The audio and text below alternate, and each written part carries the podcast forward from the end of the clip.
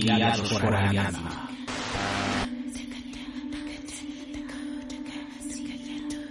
...1899...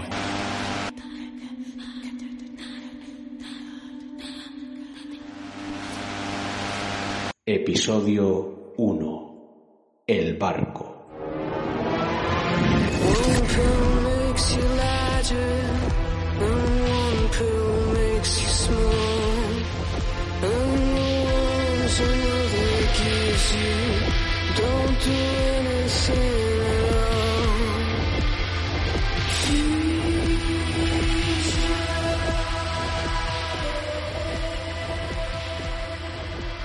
queridos oyentes. ¿Y cuánto tiempo?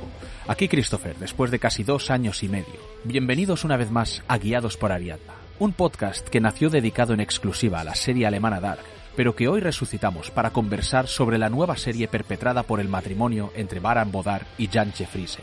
Esa serie es 1899, que ya se puede ver en Netflix desde noviembre, y con la esperanza de que dé lo suficiente de sí como para divagar y teorizar sobre ella, intentaremos repetir más o menos la fórmula que ya utilizamos con Dark, es decir, ver un episodio a la semana y grabar un podcast analizándolo, aunque, en este caso, algunas semanas analizaremos dos episodios de golpe. Ya veremos qué nos depara esta obra.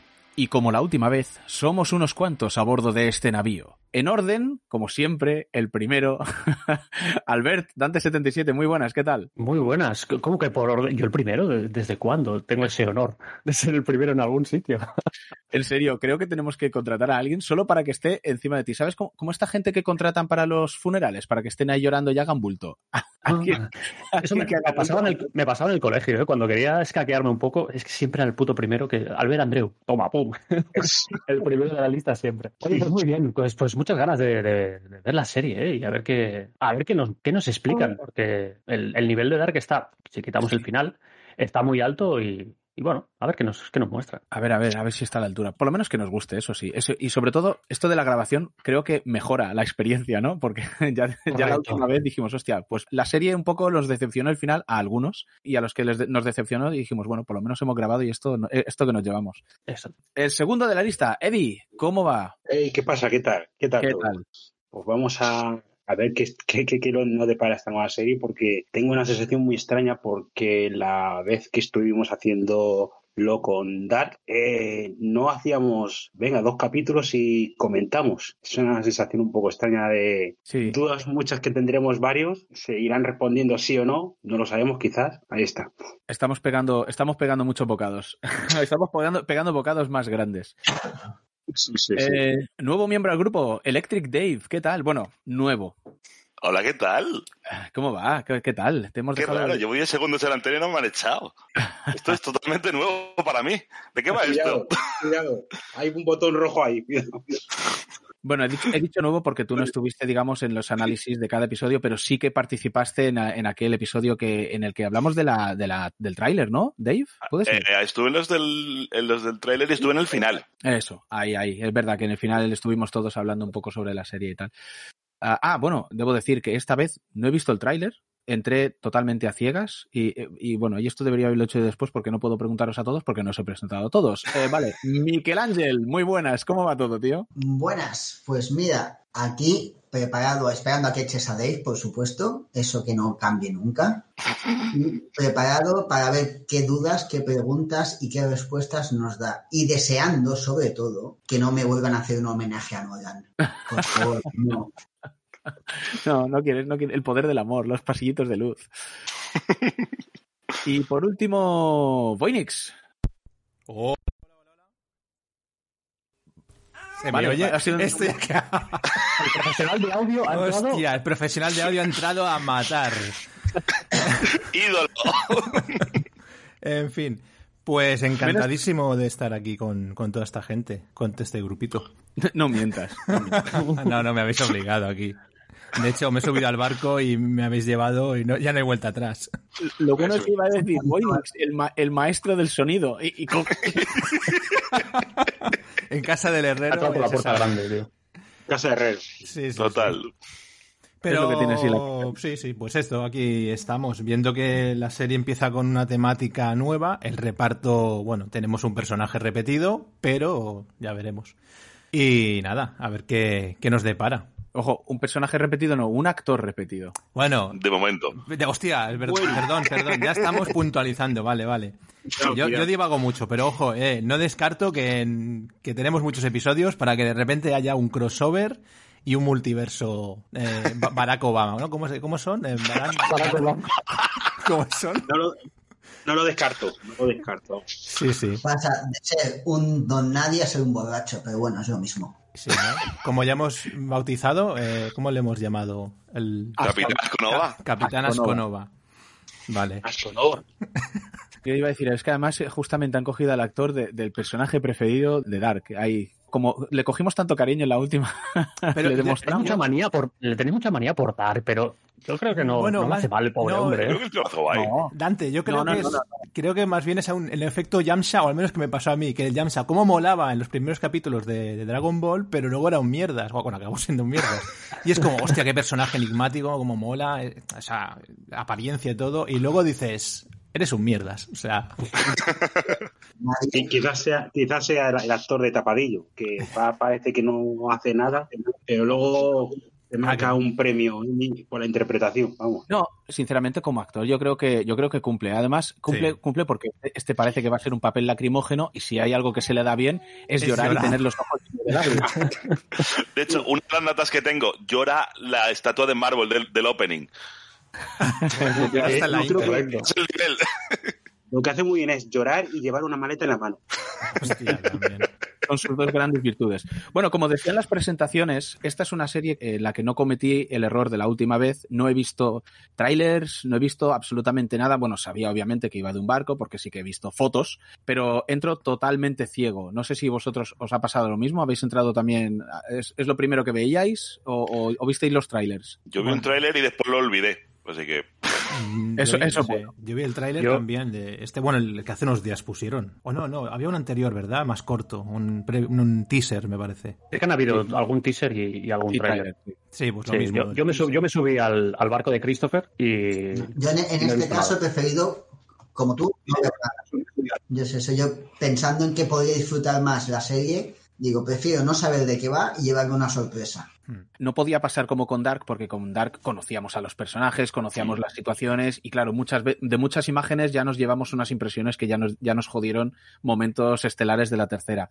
En esta, obviamente, no conocemos nada, no sabemos nada, pero, pero siempre puedes ver alguna imagen del último capítulo, a lo mejor, de la temporada, y dices, hostia, ahora viene ese momento. Sí, sí, Sí, y sí, yo sí, prefería alejarme un poco de esto. Vale. Bueno, hacemos una cosa, como hicimos con Dark, vamos a utilizar el mismo método. Mm, Voy hablando sobre las, cada escena y luego vamos comentando. Si queréis interrumpirme, podéis hacerlo, ¿eh? ¿Vale? Porque somos, somos muchos. Intentaremos no hablar todos a la vez, pero que a lo mejor yo paso por alto algo que a vosotros os ha parecido importante y a lo mejor yo no lo he visto, ¿sabes? Que me imagino que Miquel estaba ahí con el, con el cuaderno mirando la pantalla. Y apuntando. Bueno, antes de empezar, antes de empezar, debo decir dos cosas, porque aquí pueden crearse bandos opuestos. Tenemos el versión original o Yo. versión doblada. yo, Vale. doblado no. Siempre doblada. Bu, bu. Siempre doblado. Eh, gusta que la metan doblada, ¿eh? versión Hay- hay que original. decir- Y a pesar de Yo hay que doblado. Vale, Eddie la ha visto doblada, Miquel la ha visto doblada. Sí. Yo, yo empecé con el doblaje y llegué a un momento que todos ya sabemos cuál es y ya lo podéis comentar eh, y yo cambié a, a original. Vale, y, y Dante Yo- original directamente. Yo, yo tengo la manía de verlo ya todo en, en versión original con subtítulos en castellano, no como, no como Dave. Yo versión original con subtítulos en inglés. En máquina. ¿Cómo, cómo? Repite, de, repite. Versión original con subtítulos en inglés. Uy. El, el tema es, yo la he visto doblada y luego eh, mientras, mientras estaba intentando hacer que la niña se durmiera, estaba volviendo a ver capítulos en, en inglés. Eh, y, y claro, el tema es que esta serie creo que tiene algo importante, que- creo que está hecha para verla en original, porque obviamente, para que no lo sepa, ya lo digo, que, que todos los personajes, todos no, pero hay varias, varias nacionalidades eh, en entre los personajes, es decir, los personajes están repartidos entre varias nacionalidades. Y claro, cada uno habla en su idioma, como es lógico, ¿vale? Porque no todos hablan el perfecto inglés que habla el, el Jonas, porque habla un inglés que está bastante bien, el cabrón. Sí, la verdad que sí. Y el tema es ese, cu- cuando lo ves doblado en español, todos hablan en español y tienes que sobreentender que no se entienden entre ellos. Y a veces Pero- eso, pues, Pero, pero perdona, Christopher, ¿todos hablan en español? Todos. ¿hay alguno que no hable en español? No, No, es que- en español. Es que lo que me ha ocurrido a mí es que cuando he escuchado voces que me vienen, que son, eh, que rápidamente sabes que es español, ¿no? Que están directamente hablando en español. Pues por el tema de leer los labios. Dice, lee los labios y lo, y lo, miras. Y solamente me he fijado en dos personajes, pero en los demás no me he fijado. Claro, los personajes, los dos personajes que imagino que hablan, los dos españoles, hablan en español, pero todos los demás los doblan también en español, salvo mm, se me ocurre cuando está la China practicando su japonés chungo, que meten ahí frases para que, bueno, para que sepas que está hablando en japonés, imagino. Y, pero bueno. y, y puntual, bueno, una cosa, el, los españoles tam, están doblados también, o sea, no es sonido directo. Se nota, ¿eh? Se, Sí, nota, se nota el bastante. se mejor. Sí, ya se nota la sincro labial, o sea, si te fijas bien, no, no está a 100%. O sea, está bien, No, pero. exacto. Y ese, es, Pero no son decíamos, es, el, es el punto en que ahí cambié yo de. me o sea, ya cuando vi el tema de los, de los idiomas, ya cambié al. Y aparte, que no- una cosa que no me gusta es que, es que cuando se dobla un actor de, de imagen a sí mismo, mm, pocas veces sale bien. A menos que ya Sí. hecha trabajos previos. Y aquí se notaba que, que no. Que los dos, español- los dos actores españoles, bueno, no, los dos personajes que hablan en español se doblan a sí mismos. Exacto. Sí. Exacto. Y es curioso cómo se nota, ¿eh? O sea, cuando lo escuchas doblado, que, es, que hablan todos en español, escuchas a todos los actores de doblaje haciendo lo que hacen habitualmente y de repente cuando hablan los españoles es que como te pega una patada en los oídos.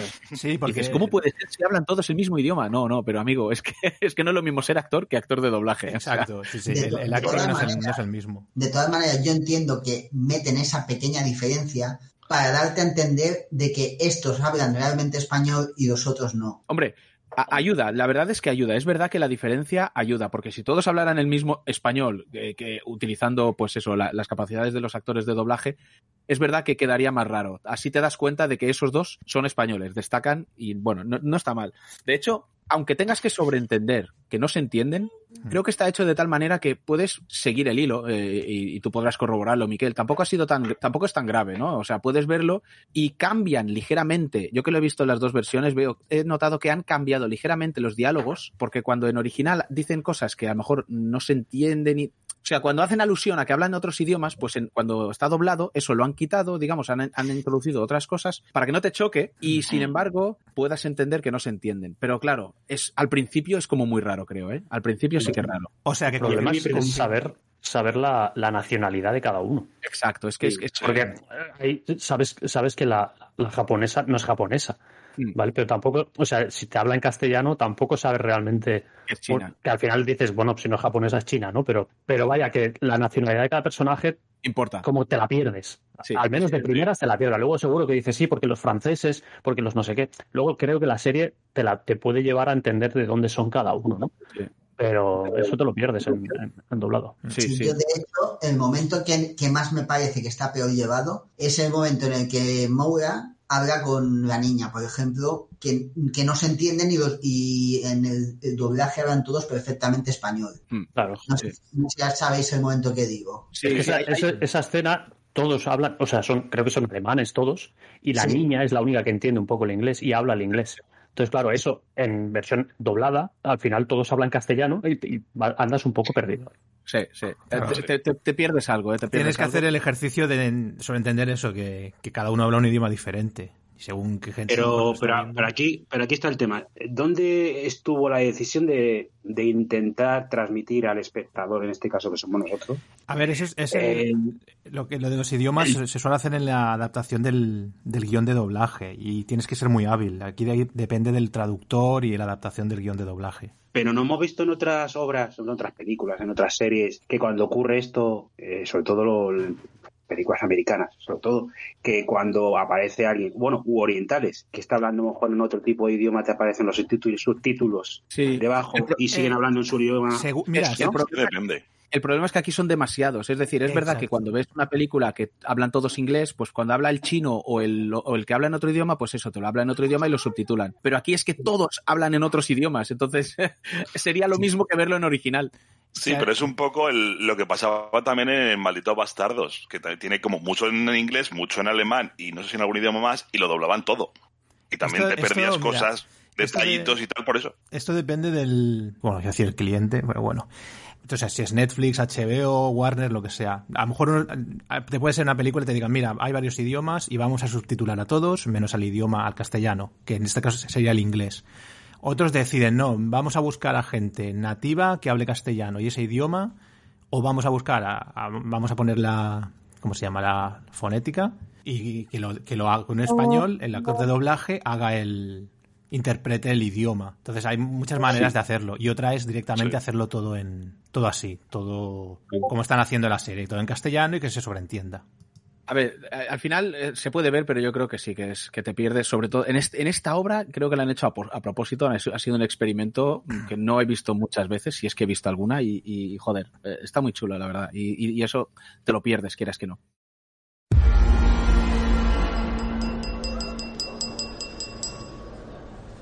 Six hours ago, we received a message. We believe this comes from the Prometheus. You think the passengers, they're still alive? Il a coulé. C'est la seule explication possible, sinon on l'aurait retrouvé. Bien, Nichols. Y sin embargo, ya empezando con las escenas de la serie, y sin embargo, debo decir que, por ejemplo, imagino que todos lo sabemos y todo el que oiga esto ya sea, está al tanto, el que localiza o el que traduce los, los diálogos nunca es el mismo o rara vez es el mismo que lo hace en los subtítulos. Y entonces dan resultados un poco raros, como por ejemplo en la primera escena, la primera escena, nada más empezar la, la serie, vemos unos planos como aéreos, ¿no? Eh, que se ve el mar, se ve un, eh, un desierto, iba a decir, bueno, es un desierto, sí, es un desierto de hielo, ¿no? Es como un... de la pirámide. Eh, exacto. Y, una pirámide negra y el, barco. Eh, mientras eh, está Maura, Maura hablando por encima y está narrando un poema, ¿vale? Es un poema de Emily Dickinson, escrito en 1800 o por lo menos publicado en 1862 y está muy bien, me parece que está muy bien localizado en español. Me gusta mucho cómo está localizado en español doblado, es decir, la actriz de doblaje lo que narra ella y no tanto cuando lo ves subtitulado. Es decir, me, gusta mucho más la traducción del doblaje que, la, de los subtítulos. De hecho, me generalmente en los subtítulos suelen, suelen, ser más literales con lo que están diciendo en original. Sí, el, tema de los sí porque no tienen que meter en boca, no tienen que mm. meter en boca, tienen que tener una cierta cadencia. O intentan que sean muchas veces. Sí, bueno, ahí, iba a entrar. El tema de subtítulos es que tienes limitados los caracteres. Entonces, Correcto. es muy difícil, a lo mejor meter una frase muy larga, entonces tienes que buscar sinónimos o meterlo ahí como sea. Y en el guion, o sea, en el doblaje, pues tienes esa libertad. Y sí que es verdad, yo empecé a verla en castellano y esa parte estaba en castellano, obviamente, estaba en castellano. El, ayer empecé a revisarlo en original entonces me di cuenta que era, no sé si está, eh, Christopher, está, o sea, en, inglés hace como una rima, ¿no? El, o sea, se... Sí, bueno, una rima, eh, más o menos, sí, es verdad. Es, una, un poema y tal, pero en el castellano estaba igual o no tiene la misma rima. Os... No, en castellano, en castellano creo que la rima la, la omiten directamente. De hecho, yo tengo es, más narrativo, es más narrativo en castellano. Es más narrativo. Creo que queda muy bien, porque además los poemas de esta mujer además eran como raros, porque la, mujer era tela también, la Emily Dickinson. Es, es una de las grandes poetisas norteamericanas, desde luego, una de las figuras más importantes de la poesía. Tenía unos poemas que tela. El cerebro es más grande que el cielo. Colócalos uno al lado del otro y uno contendrá al otro sin esfuerzo. Y al mismo tiempo todo tu ser. El cerebro es más profundo que el mar. Para sostenerlos oleaje contra oleaje. El primero absorberá al otro. Como la esponja al agua de un cubo.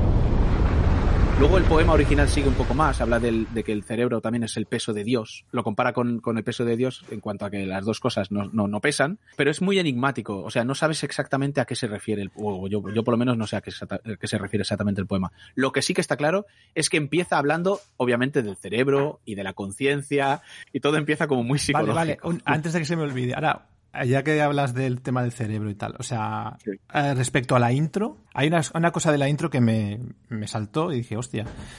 Eh, vale, aparecen las estatuas estas de, no sé, de, de mármol, sal, no lo sé. No, no, no, ojo, ojo, no, no, no, no, eso es el opening, ¿eh? no hemos llegado al opening. Vale, esto vale. Solo es, la intro, esto es, esto es las primeras escenas que se ve el plano aéreo, sí, exacto. Vemos vale, los glaciares, bueno, pues vemos la pirámide. Me lo apunto, si quieres luego lo comento. Una cosa ahora, de, llegamos del, de la intro de ahí. Vale. Que esta mujer nunca se casó, era muy excéntrica. Si se publicaron durante su vida solo 10 de sus 1800 poemas, eh, ojo. 1800. Y este poema, curiosamente, además, yo creo que esta gente sabemos que no da puntadas sin hilo. Este poema aparece en, en, un libro que se llama Más extenso que el cielo, el extraordinario regalo de la conciencia, del neurocientífico o biólogo o médico, ¿no? ha, ha, hecho muchas cosas este hombre, Gerald Edelman, es premio Nobel de Fisiología de 1972, que desarrolló una teoría sobre la conciencia. O sea, ya aparte del poema, tenemos que el poema lo utiliza un tío que ha desarrollado una teoría sobre la conciencia y un concepto llamado darwinismo neural. Con lo cual, yo creo que ya han cogido un poema, no sé hasta, hasta qué puntos es así, pero vamos, no, no me parece casualidad a lo mejor, ¿no? Mm, es posible que sea alguna pistilla o algo. Exacto, exacto, sí. Eh, bueno, ¿qué, ¿qué, vemos? Hielo, mar, una nube, un edificio. Ah, vemos un edificio también en un páramo, ¿eh? que podría ser el psiquiátrico, que veremos ahora justo después, porque vemos que el primer personaje, Maura Franklin, está en un psiquiátrico y acusa a su padre, o el que parece su padre, de haberle hecho... Eh, eh, parece su padre, ¿verdad? sí, creo que sí. que sí. Dice father. Sí, ¿no? Eh, y le acusa de, de, haberle hecho algo a su hermano, ¿vale? Que dice que el hermano iba en el Prometheus y repite que no está loca, no está loca, porque obviamente parece que la tienen ahí en contra de su voluntad, y la meten en la habitación 1011, 1011. Debo decir una cosa, ¿eh? Una cosa muy importante de ver las dos versiones. En español, doblado, dice, ¿qué le has hecho a mi hermano? Iba en el Prometheus, no no estoy loca, no recuerdo qué pasó, ¿qué has hecho? Y ahí se queda. En inglés, en original, ella dice lo mismo, pero además dice, ¿qué hacías en esos barcos? ¿O qué hacías con esos barcos? O sea, dice, Esto parece. Comenta, lo del lo comenta que el hermano había descubierto lo que hacía en esos barcos. ¿Es? O sea, es, es un punto. Bueno, eso, eso, en una de las cartas que luego llegaremos, creo que se lo dice, ¿no? Sé lo que hacía papá con los barcos, o, o sé lo que hacía con sí. los barcos. Es que no recuerdo si fue en esa escena principal que dices tú ahora, Christopher. Sí, no, es, en la, o es la carta. En la, no carta, es la carta que tiene. No, es las cartas, no, es, es en esta escena y, y, es un detalle importante porque entonces es que alude a que el bar, a que el padre, el que parece que está al cargo del psiquiátrico, tiene algo que ver con los barcos y parece algo bastante importante como para la idea, la idea que yo tenía era esa, que el padre estaba metido en todo este follón de los barcos. Sí, sí. Y, y no da a entender también como que es el padre el que le ha, le ha manipulado los recuerdos a ella o algo así, sí. ¿no le dice algo así? Sí, sí. De hecho, la meten en la habitación 1011 y se oye al padre decir despierta, que es cuando ella pues despierta en el barco. Es el padre. Vale. vale. De todas maneras, lo que dice Dante de lo de las cartas, me parece que la, en la hay una segunda vista a las cartas y, y, sí que comenta en la carta que sabía, que el hermano sabía algo. Y en la primera carta también se ve. Es que yo, yo creo que en el texto, en el texto de la carta dice algo. Pero, sí, no sé lo que hacía papá en, en el sí, barco, la, sé lo que hacía creo papá. que la siguiente escena ves la carta, si no recuerdo mal. ¿eh? Luego en la siguiente escena es efectivamente esta, ella despierta, vemos que tiene marcas en las muñecas, con lo cual mm. quiere decir que eh, efectivamente ha estado atada en un psiquiátrico, eh, porque y... parecen marcas de correas. Pero no parecen como demasiado recientes. A ver, nunca eh, me han atado, pero. Claro, eh, es que es eso, es que sí, parecen muy recientes. Lo curioso. Lo que, no lo sabemos el tiempo que lleva el barco, que llevan en el barco, porque no llevan mucho tiempo, de llevar uno o dos días. Es como si ella se hubiera escapado y se ha metido en el barco a buscar al hermano porque sí. Sí, porque todos huyen de algo, eso nos queda claro. Todos sí. huyen de algo. Sí, Igual sí. ella huye del psiquiátrico. Pero, pero hay una cosa muy interesante y es que eh, lo que en el suelo hay un recorte de periódico eh, que, que, luego descubrimos que el recorte venía en las cartas, eso sí. Y el recorte pone en grande, pues el navío Prometheus desapareció hace cuatro meses, con más de 1.400 pasajeros y 550 miembros de la tripulación. Más abajo vemos una alusión, obviamente, al Triángulo del Diablo, el Triángulo de las Bermudas, que es como a, a, todo el mundo se le ocurre cuando empieza a ver imágenes de la serie, obviamente. Mm. Y en la esquina, abajo a la derecha, hay otro titular que pone ¿Ha probado usted o ha sido usted hipnotizado? Y eso... Uh, eso no lo había visto. Yo tampoco. No. O sea, no, espero que haya algún otro giro. No creo que sea tan obvio, pero hostias. Eh, ahí entramos. Esto es una cosa. Dave lo comentó, creo que en el chat, en, en lo de en lo de Shatter Island. O sea, el tema mental, ¿sabéis? De, de, de que todo sí, está sí, en la mente de alguien o de algunos. Es que empieza haciendo mucho hincapié en la conciencia. Luego vemos esto. Uh, parece que todo el mundo está. Bueno, ya lo veremos más adelante, no sé. Sí, esto... yo además apunté que viendo que tiene el mismo número de habitación en el barco y en el manicomio, no sé si una de las dos va a estar en su cabeza. Claro. Y, y quiero comentar una cosa de, de la intro de, la, de las estatuas y una cosa que se ve espera, casi espera, espera, espera, espera, Que me está quemando, me está quemando. Antes, antes de que diga Boinis, yo to, todo esto es lo que me llega a pensar que esto podría ser una adaptación de Los Vendedores Torcidos de Dios, que es un libro que trata mucho de la psique y cosas así. Pues mira, para, para la semana que viene a leerse el libro todos. Eh, Madre mía. es el como la peli, que va a ser más fácil. Yo también. no, no sé si he llegado a decirlo, menos mal que ha sido Dave, lo has dicho, o creo que ha sido tú, Dave, que eh, efectivamente la habitación del psiquiátrico es la misma, es el número- mismo número de habitación que el del barco. el 1011. Que por no significará nada, pero 1011 en binario es 11. Ah, ostras, bien Sí. mirado, tío, porque es verdad que esta gente con los códigos se las traen. Podría, Hostia, podría entonces tener conecta algo. con, Bueno, pero es el con único número que, que- que cuadra en binario. Está en el mismo universo que Stranger Things. Stranger Things Oh. conecta con Eleven y el multiverso y el otro lado. Y los poderes mentales. los Claro. y Morse, vamos a ver. Hablando de conexiones, em, antes hemos hecho alusión a los personajes y el actor de Jonas y tal, y jiji, jaja, pero ah, la gente, o sea, la gente en internet está como muy ofuscada, la gente está muy flipada con que, con que tiene que pertenecer sí o sí al mismo universo de Dark. O sea, lo- los autores ya han dicho que no, que, que no, que tiene, no tiene nada que ver ni con viajes en el tiempo ni con Dark, pero la gente es como, que sí, que sí, que sí, que Jonas que estaba en 1880, o sea, que dice, pero tío, pero, o sea, estaba él metido ahí haciendo sus putas máquinas del tiempo, quemándose la cara, iba a coger un barco y se va a ir a tomar por culo. No, pero es que la culpa de todo esto la tiene Eik Larsen. La culpa de todo tiene Eik Larsen. Ese, ese es el culpable. De- dejad descansar a Dark ya, tío. Bueno, Yo me es- imagino que a lo mejor sí meterá alguna referencia chiquitilla o algo así, eso sí, pero en plan eso sí muy de molaría, pasada. pero, pero tío, no, no sé. Pero lo que sí que tiene conexión con Dark, que no lo he mencionado antes, el matrimonio perpetrador de esta serie es el mismo, y también han cogido al maestro del sonido Ben Frost, Sí. ¿vale? Y aquí en este momento se nota porque empieza, empieza a entrar una canción de la banda sonora que recuerda mucho a la de la habitación llena de dientes, o sea, el Room Full of Teeth de Dark, que se oye la gente, un canto coral de gente ahí hablando por bajito, que parece que son voces en la cabeza de Maura, pero no son, no es eso, es, es la banda sonora que está, Sí. que está sonando. Que Eso iba a decir yo. La banda Pero- sonora del compositor no es el mismo que Da- Dark. Es el mismo, es el mismo. Es el mismo, es el mismo, Ben Frost. Es una máquina, tío. Pero ahora hecho- que comentas esto, Christopher, de las voces en la cabeza, no es en la única escena donde da la sensación que tenga voces en la cabeza. Correcto, correcto. Ojo, cuando, bueno, Sí, mucho con los susurros y tal. cuando baja al comedor también. Que ahí hay una escena también que. Bueno, en todo caso, coge la hoja de periódico, la deja, deja la hoja encima de un libro abierto donde vemos una ilustración de ambas secciones de un cráneo, que luego descubrimos que ella es especialista en el tema del cerebro y demás. Bueno, más hincapié sobre todo en todo esto. Y al lado la novela El despertar de Kate Chopin, que fue publicada ese mismo año, en 1899. ¿Vale? Bueno, es una escritora, digamos, feminista de la época, que sí que podía hablar, digamos, de, de la feminidad y la maternidad, cómo chocaban con las actitudes sociales del sur de Estados Unidos, porque está ambientada en Nueva Orleans. Y claro, la protagonista, Edna Pontelier, es un poco como Maura. Ha abandonado sus deberes, entre comillas, como madre, pues para estudiar y para viajar sola. Y muchas veces hacen alusión a esto, ¿no? Es una mujer que va sola y dice, estoy, estoy, estoy cansada de que me pregunten y tal, porque en ese momento su deber, entre comillas, era ser esposa y madre, ¿no? En 1899, recordemos. Sí, algo se esperaba y tal. No es como ahora. Pero menciónese que el libro se llama El despertar.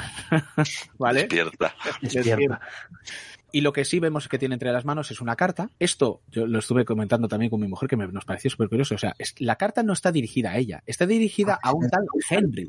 Yo he dado por hecho que es el hermano. Claro, yo yo también lo he dado por hecho, pero... Pero, pero se la escribe a sí mismo, o sea, porque la, la carta sí viene del hermano, porque No, en el, a ver, puede ser que sean tres hermanos también, ¿eh? en el- ah, vale, porque claro, en la carta, es verdad que en la carta escrita sí que dice, he descubierto lo que hizo nuestro padre, pero claro, Pues- en este momento no habla sobre los barcos, simplemente No. lo que hizo. Pero no sé, yo, o yo até, porque van seguidas las escenas, o lo até, o no sé.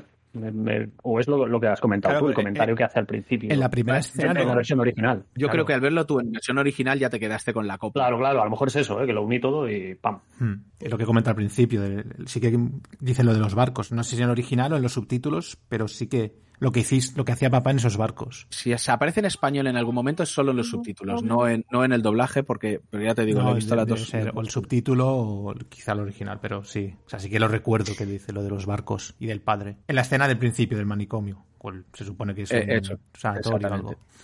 Pues eso, el hermano le dice que ha descubierto lo que hizo nuestro padre, que se reúna con él en Nueva York y que no confíe en nadie. Y detrás del sobre pone lo que está perdido será encontrado. Es como la nueva frase lapidaria de esta serie, ¿no? Que puede ser un recuerdo, no tiene que ser algo físico. Sí, claro, claro. Por Encontrado. supuesto, claro. Sí, no sé por qué, yo lo asocié directamente, ve, sí que sé por qué, pero yo lo asocié directamente a que eso indica que si te subes al barco vas a encontrar el barco.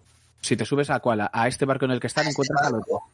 Va- yo, yo no sé por qué lo asocié directamente a eso. Mm. Aquí van a encontrar el barco desaparecido. Es que tiene varias interpretaciones. Puede ser esta, puede, puede hablar del barco, pero eh, también puede ser, como dice Voynix, eh, psicológico. A lo mejor está hablando de recuerdos perdidos. Claro, es que ¿Sabes? todo puede- claro, se puede todo interpretar como algo. La, la historia, ir por la línea de to- que todo sea mental y, y que o sea, las figuras o, o el barco incluso sea una. O sea, como decía, lo de, lo de la hipnosis. Utilizas un barco como medio de transporte o un tren o alguna cosa que te- como método de viaje al interior de tu mente para encontrar un recuerdo o algo, ¿sabes? Como Sí, dices, es mira, que- súbete a esta nave espacial y viaja por este universo, como cuando vemos en muchas series, incluso en dibujos. Se meten en la mente de uno y cogen un vehículo para llegar a un punto donde está el recuerdo Sí. escondido o algo así, ¿no?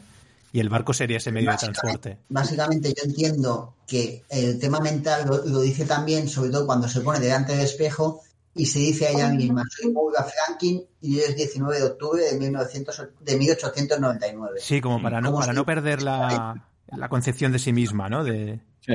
sí, sí. Se repite que ella es Mora Franklin y tal, para que, aparte para que sepamos el nombre del personaje y demás, 19 de octubre. Eso, esto sí que me parece un, un detalle que no me acaba de, de gustar demasiado. Me parece que hay mucha sobreexposición en el tema de los diálogos. Ya lo veremos más adelante, pero aquí, aquí empieza, dice, aquí, aquí queda bien, es decir, que ella se diga soy Mora Franklin, nacida en Morfield, 19 de octubre, para que tú sepas quién es y qué está haciendo. Pero luego más adelante creo que hay demasiada sobreexposición en este sentido. Pero bueno, luego lo vemos. Sale de la habitación y bajo el número de la habitación vemos eh, por primera vez el símbolo alquímico de tierra, ¿no? El triángulo invertido con la raya en medio. Que no es el único sitio donde aparece. No, que va. Está lleno, está Vamos. Hostia, vale, ay, vamos. Parece aquel Pero es- anuncio de... Pero es curioso que estando sobre un barco, el símbolo, digamos, de la serie, porque además cuando ves el logo de la serie en 1899 está sobre el triángulo invertido, que es el de tierra, no es el de agua, ¿eh? Es el de tierra. Es, es, es un poco curioso. Curioso. Que no están en el barco. Que no está en el barco. Hasta en modo la serie, fuera. Bueno, puede, puede ser que el, que el mar, el agua, sea la, ines- la inestabilidad mental y que luego la tierra sea el punto de anclaje, el punto de cuando llegues a tierra. O una, o Sí. puede ser una isla, yo que sé, que esto le gustaría mucho al compañero Mac, Sí. de que hubiese una isla. Eh, no sé, Hay que algún- dentro con, con más rúfalo. claro. Mientras no sea un túnel de luz. Hostia. Sí, bueno, sí. se dice eh, eh, en el tema este de la alquimia y todas estas patrañas que el elemento tierra es pasivo y femenino. Puede tener algo que ver porque parece que el peso de la historia lo lleva a Maura, ¿no? También, sí. Sí, sí, parece. La, la tierra Hablando de Maura, ¿cómo creéis que nos va a afectar la paradoja de que hayan secuestrado a la Nicole Kidman de los 80? Ostras, ¿Te parece Nicole Kidman? Sí que tiene un aire, sí que tiene un aire. aires, Se parece sí, sí. bastante. Es que no recuerdo la cara que tenía Nicole Kidman. Sí, es, es- es que se, se la ha ido tuneando. Hostia, ahora, con es un, ahora ya es un alien, o sea, es como- Es la muñeca Barbie. ahora es un mita, ahora que está. Co- Como curiosidad, también es verdad que el- los dioses clásicos griegos romanos se relaciona la Tierra con Hades, que es el señor del inframundo y de las almas perdidas, que podría también tener una conexión ahí. Pero bueno, vamos, ella sale del barco, sale a exterior, sale a babor, vemos el barco y ahora sí, por fin, Voynix, el La intro. La intro. No me dejan hablar. Has venido a hablar de tu libro. Venga a hablar de la intro. Muy interesante la elección de una versión de White Rabbit, de la canción de Jefferson Airplane. Eh, en este caso la versión es de Elliot Sumner, de, pues eso, de eso, de White Rabbit. Que si no te lo dicen, hostia, yo tengo oído fino, pero joder, si no me lo dicen, no. Bueno, por ¿En la serio? letra, quizá por la letra, pero si soy como yo, que no entiendo nada, pues empiezo, No, digo, si tú como experto de la intro, una duda. experto de la intro, ya. Este- hola, buenas, me llamo Boynix y soy experto de la intro. No, yo es que era salto cada por tres que. Sí, sí, que- o sea, que- sí, que cambiar. De hecho, en, como ¿Va ayer... cambiando o no? No, creo que no. O sea, bueno, al menos en los dos primeros. Yo ayer los vi y me quedé a ver las dos intros por si acaso. Me dio y creo que no cambiaba. O sea, fijar, Vale, vale. fijar lo que me miro. Eh, pero bueno, hay una cosa que sí que... Sí, tampoco es que me... e- Era la hora que era y ya estaba dando cabezazos. Vaya experto de la intro. No, Pero, viene experto de mierda. Aquí todos somos todólogos. Venimos a hablar de, Correcto. de la barra del bar, desde la barra del bar. Oye, pues lo que decía, en la intro, hacia el final, eh, lo último que se ve, ¿no? Es la cara de Maura, hemos dicho, la prota, mira, no me quedo ni Sí. el nombre. Maura. Eh, se, ve su, se ve su cara ahí, un primer plano, y el barco que atraviesa su cara en diagonal, de abajo arriba. Vaya. ¿Vale? Entonces, ahí en ese momento me sal- dije, hostia, no sé, bueno, es una cosa de, de la neurología, eso de, de esa época, supongo. Las lobotomías. Ah, vaya. Esto, esto lo llamas en la peli de sesión 9, que recomiendo, muy buena. Eh, hay gente que ya que es aburrida o que es lenta, pero hostia, mm, buen terror, una buena peli de terror, pero muy alterna, no sé, es muy rara y estaba muy bien. Y trata este tema. Muy interesante, Eh, porque claro, Claro, la lobotomía se, haz- se hacía con una especie de. Usted parece un destornillador, ¿no? Pero un punzón. Le metían un, Un punzón, un punzón, exacto. Se mete en el, en el, por el lagrimal, me parece, la zona del lagrimal. Sí, sí, sí, te quedabas finústico. En- te quedabas, te quedabas cookie totalmente. Entonces, eh, esa última escena que el barco atraviesa justo por el lagrimal, subiendo hacia arriba, digo, hostia, digo, esto es una lobotomía en, encubierto, ¿no? Algo así. Hostias. Puede ser una tontería, Hostias. puede ser una chorrada, ¿no? Pero, claro, y luego hablando del, del cerebro, el tema mental, la medicina, todo lo que habla al principio, dices, hostia, esto no está hecho por casualidad. Vamos, No, no, no. Tenemos, tenemos medio internet relacionándolo con la cicatriz que tenía Eva en Dark, pero, pero esto tiene mucho más sentido, desde luego. Sí, ¿En bastante serio? Joder. En serio, tío, los, los darkitas. Y con, esto de lo- y, con, y con esto de los sueños nadie ha mencionado a Nolan. Me parece increíble. No digan Nola que Mikel se enfada. Hostia. Hombre, yo No, creo que todavía, todavía no. yo creo que soy uno de los creadores de, Da- de Dark y de, de esta serie y me- a ver, que te comparen con Nolan y dices, bueno, vale, pero yo creo que buscan su sello propio, tío. O sea, Sí. está sí, bien sí. que te comparasen, pero ya no, no, no tengo nada que ver con Nolan y sus movidas. Sí. Eh, Pues nada, el, el opening, el opening creo que me gusta un poco. De momento, no, no, no. El de Dark me, me gustó más, ya de entrada. Hombre, ¿no? de que era muy guay. Sí, sí. Sí. Sí, yo, yo creo que el opening solo lo he visto una vez. ¿Cuál? Luego es que no sé, la banda sonora de la intro de, de- de Dark me gusta más que esta, no sé. Esta es más estridente, es más... O sea, va, Sí. Va muy atropellada. sí. y va evolucionando y al final es como... No sé. a mí a- me, me gusta, desde luego, me parece muy chula. Eh, además, la canción me, me- me gusta, la versión no está mal. eh, eh, prefiero la original, desde luego, pero, Mm. pero muy interesante que hayan elegido. A ver, es que es que es que, es que es que muy fácil también. Es una elección muy fácil la de White Rabbit porque va, obviamente, de, de, de la Alicia en el País de las Maravillas, también del ácido que se había tomado eh, esta mujer, la de Jefferson, ¿cómo se llama? Grace. Ah, uy, se me ha ido el nombre. Airplane. Ah, la, la banda, la banda, dices tú. De, No, la banda es Jefferson Airplane, digo el, digo el de ella, el de, el de la, la chica la que compuso la canción. Ah, que además, o sea, se dice que se metió un, un poquito, un su poquito de LSD cuando estuvo haciendo la letra y además mez- mezcló esto con, con influencias españolas, el bolero de Ravel sobre todo, porque además si escuchas la original se oye el tum, trum, tum, tum, ¿sabes? Es como muy Ah, sí, sí, es verdad. Cuando marcha empieza... española. Que parece muy fácil, ¿no? Elegir una canción así como, ay, Alicia en el País de las Maravillas, muy mental, muy, muy caminar por un mundo de fantasía. Pero igual tiene incluso alguna pista, porque luego al final del primer capítulo la vuelven a poner. Y más o menos el mismo trozo y todo. Sí, sí, sí. Además, eh, nos adelantamos, ¿no? Pero al final acaba la- la- el episodio cuando ella en la canción está diciendo, recuerda lo que dijo el lirón, alimenta tu cabeza, alimenta tu cabeza. Cosa que nunca dijo el lirón en el libro. O sea, es una, es una frase muy Claro. enigmática de la canción que se dice que ella, pues, di- ella decidió, bajo los efectos del LSD, que el lirón decía eso. Alimentarse bien, un, consejero. un buen tazón de LSD por las mañanas y venga, a Y componer. como nuevo. La canción es del 67, ¿qué queréis? O sea, no. Es lo que Creo que había, en ese momento había LSD en el agua. Sí, sí. Lit- literalmente, literalmente eh, buscas por ahí MK Ultra y algún, algún experimento en algún pueblo de Estados Unidos se hizo. que ya hablaremos de esto, ya hablaremos de esto de los 60. Pero bueno, acaba la intro, vemos el 1899 sobre el símbolo este de tierra y, y hay un remolino ahí en forma piramidal. Ah, no hemos mencionado que cuando eh, se oye al padre decir despierta y Maura despierta, tiene un, un- el símbolo del un triángulo en el ojo, o sea, la pirámide Sí. negra. ¿vale? Y una cosa del opening, cuando sale el niño mirando una cosa que se retuerce, ¿no recuerda el vórtice de Dark? Oh, a mí me, a, a mí me recordaba una figura Dave, como no vayas por ahí. Es que, es que ese es subconsciente. Intentamos en nuestra mente que ha- haya un crossover ahí. No, yo vi ahí como que se retorcía esféricamente y dije, "Um". No defenderé esa idea, ¿no? Creo que uno de los motivos por los cuales ellos mismos intentan alejarse ta- tanto de Dark y que intentan que no haya paralelismos es por el papel importante que le han dado al actor de, de Noah, que ahora es Ake. Sí. Eh, sí, que además que tiene una manera distinta de interpretar, o sea, bastante distinta. A, mí, a mí me recordaba la cosa negra que tiene delante, parece una especie de figura humanoide, ¿eh? Yo, yo veía ahí una especie de... Las sombras, ¿no? Que dicen... Sí, exacto, exacto.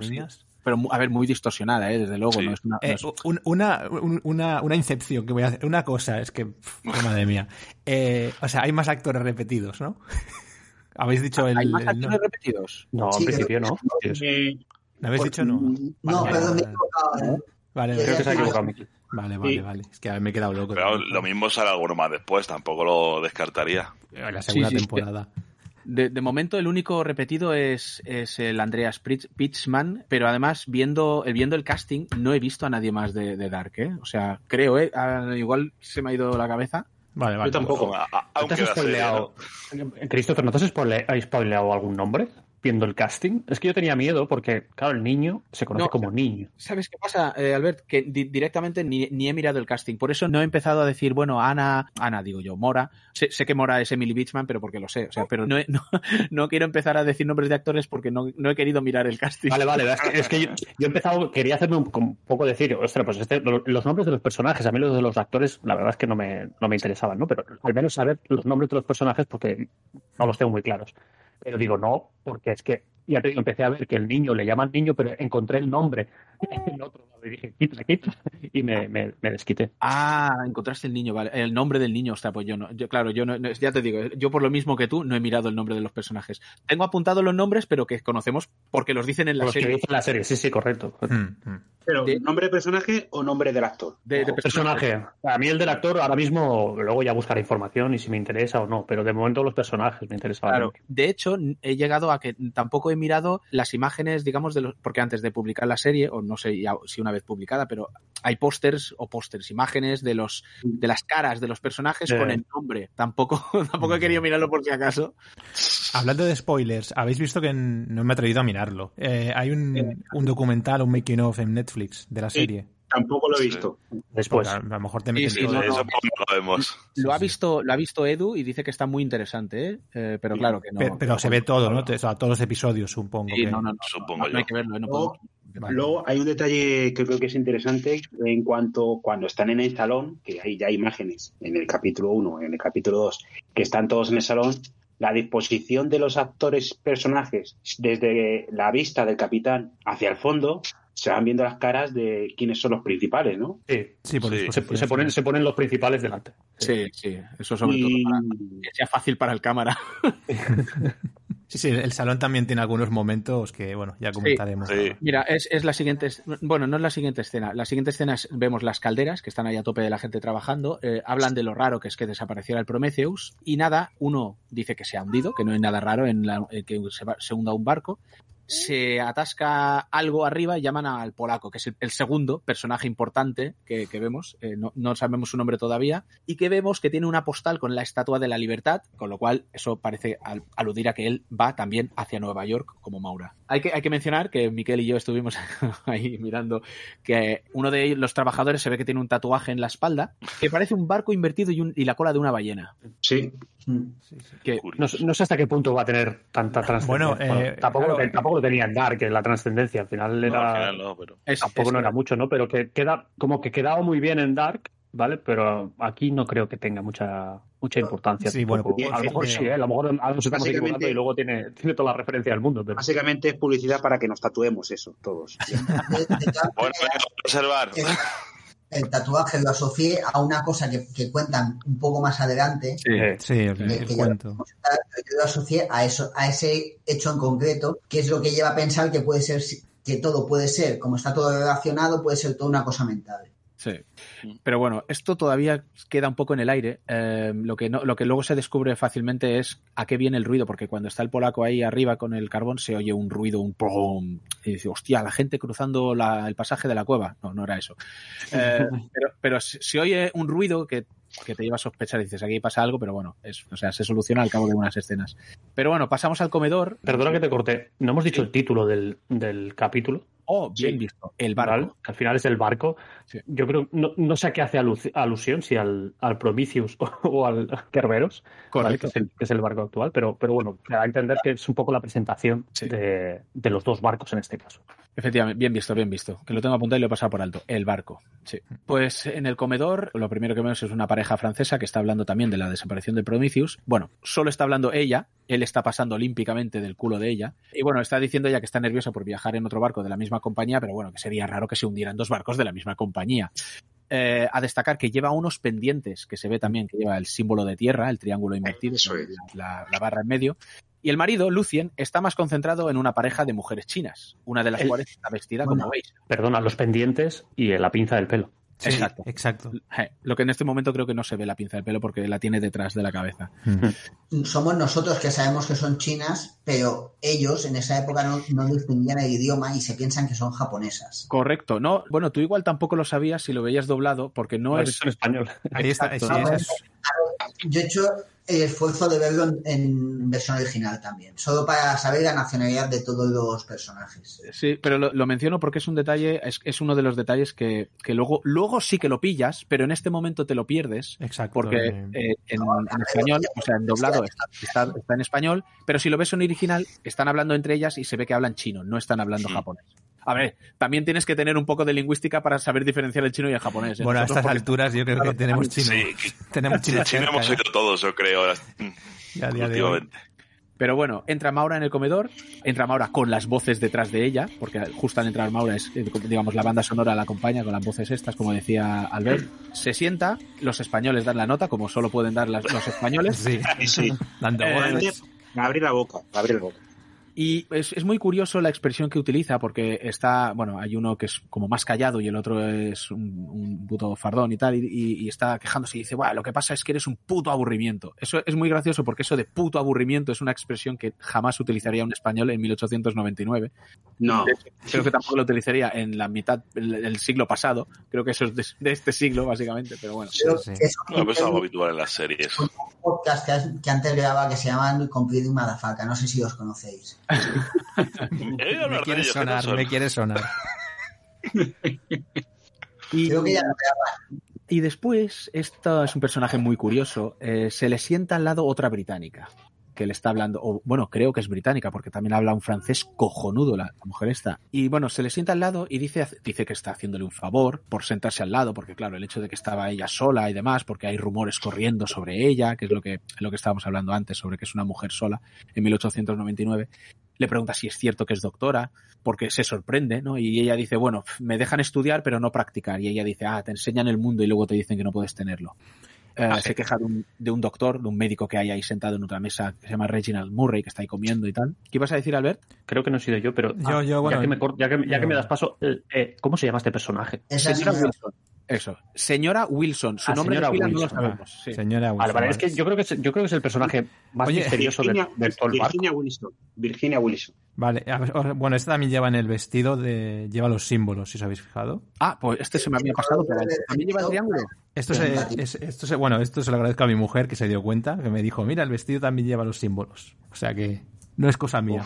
Pero Pues no- sí, no, sí, no, lleva, lleva los símbolos también en, en el vestido. Creo que este personaje tiene relación con el padre.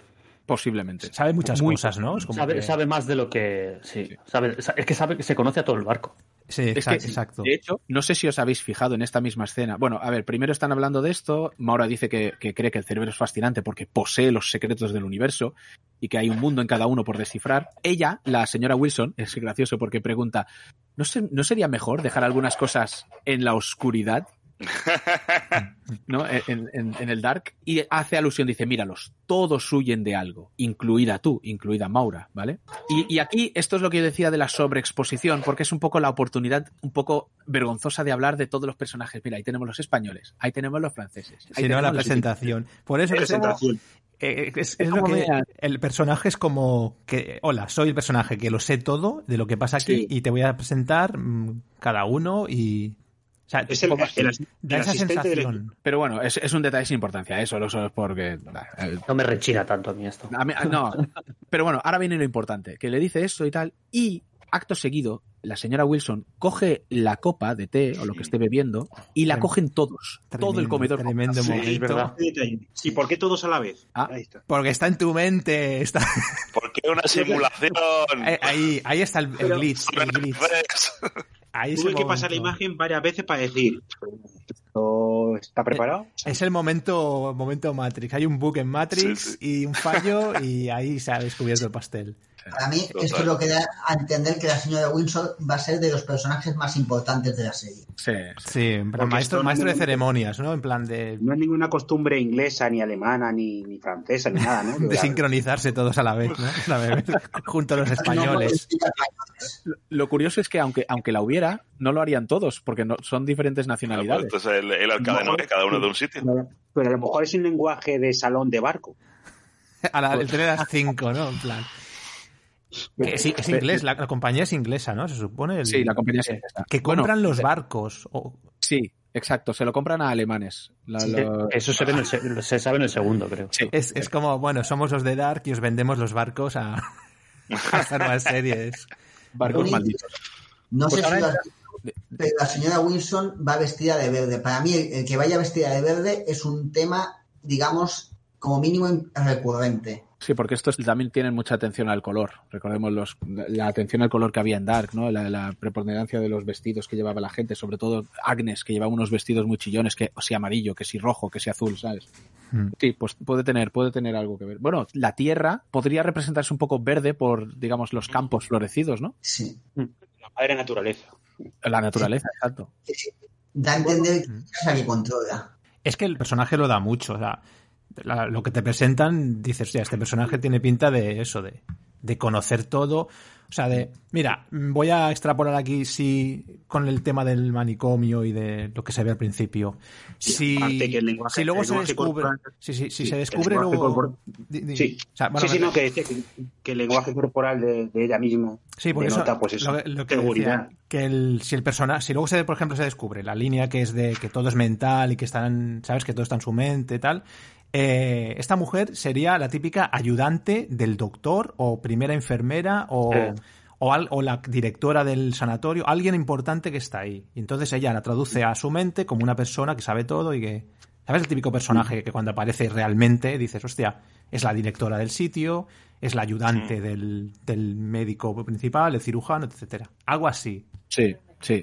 Sí. Bueno, ahora entra un chico danés buscando un médico, que en este momento también, claro, está, está el, el, el habla en danés, obviamente, y hasta que no dice doctor, doctor, eh, no, los demás no se dan cuenta de lo que está pidiendo. Dos miembros de la tripulación se lo llevan y Maura le sigue, ¿no? Eh, Pero, hasta. pero, pero ahora que te interrumpa, Christopher. Esa reja que hay donde, de donde aparece este chico, creo que es al que te refieres, el mismo chico rubio que, Sí, sí, sí, que- sí, sí. es como la, la primera clase o la segunda clase, ¿no? ¿O qué es eso? sí, eh, ¿El digamos- business Sí, o, pero, bueno, pero, es que, es que- pero es que la diferencia es como muy abismal, ¿no? Es el business y las ratas, porque las Bueno, eh, todos, creo, hemos visto todos Titanic, ¿no? O casi todos. Totalmente. El momento de que se hunde todo, y me parece que les cierran, les cierran las rejas también. a- como si fuera que están enfermos o tienen algo. Bueno, había una distinción de clases en la época y era en plan.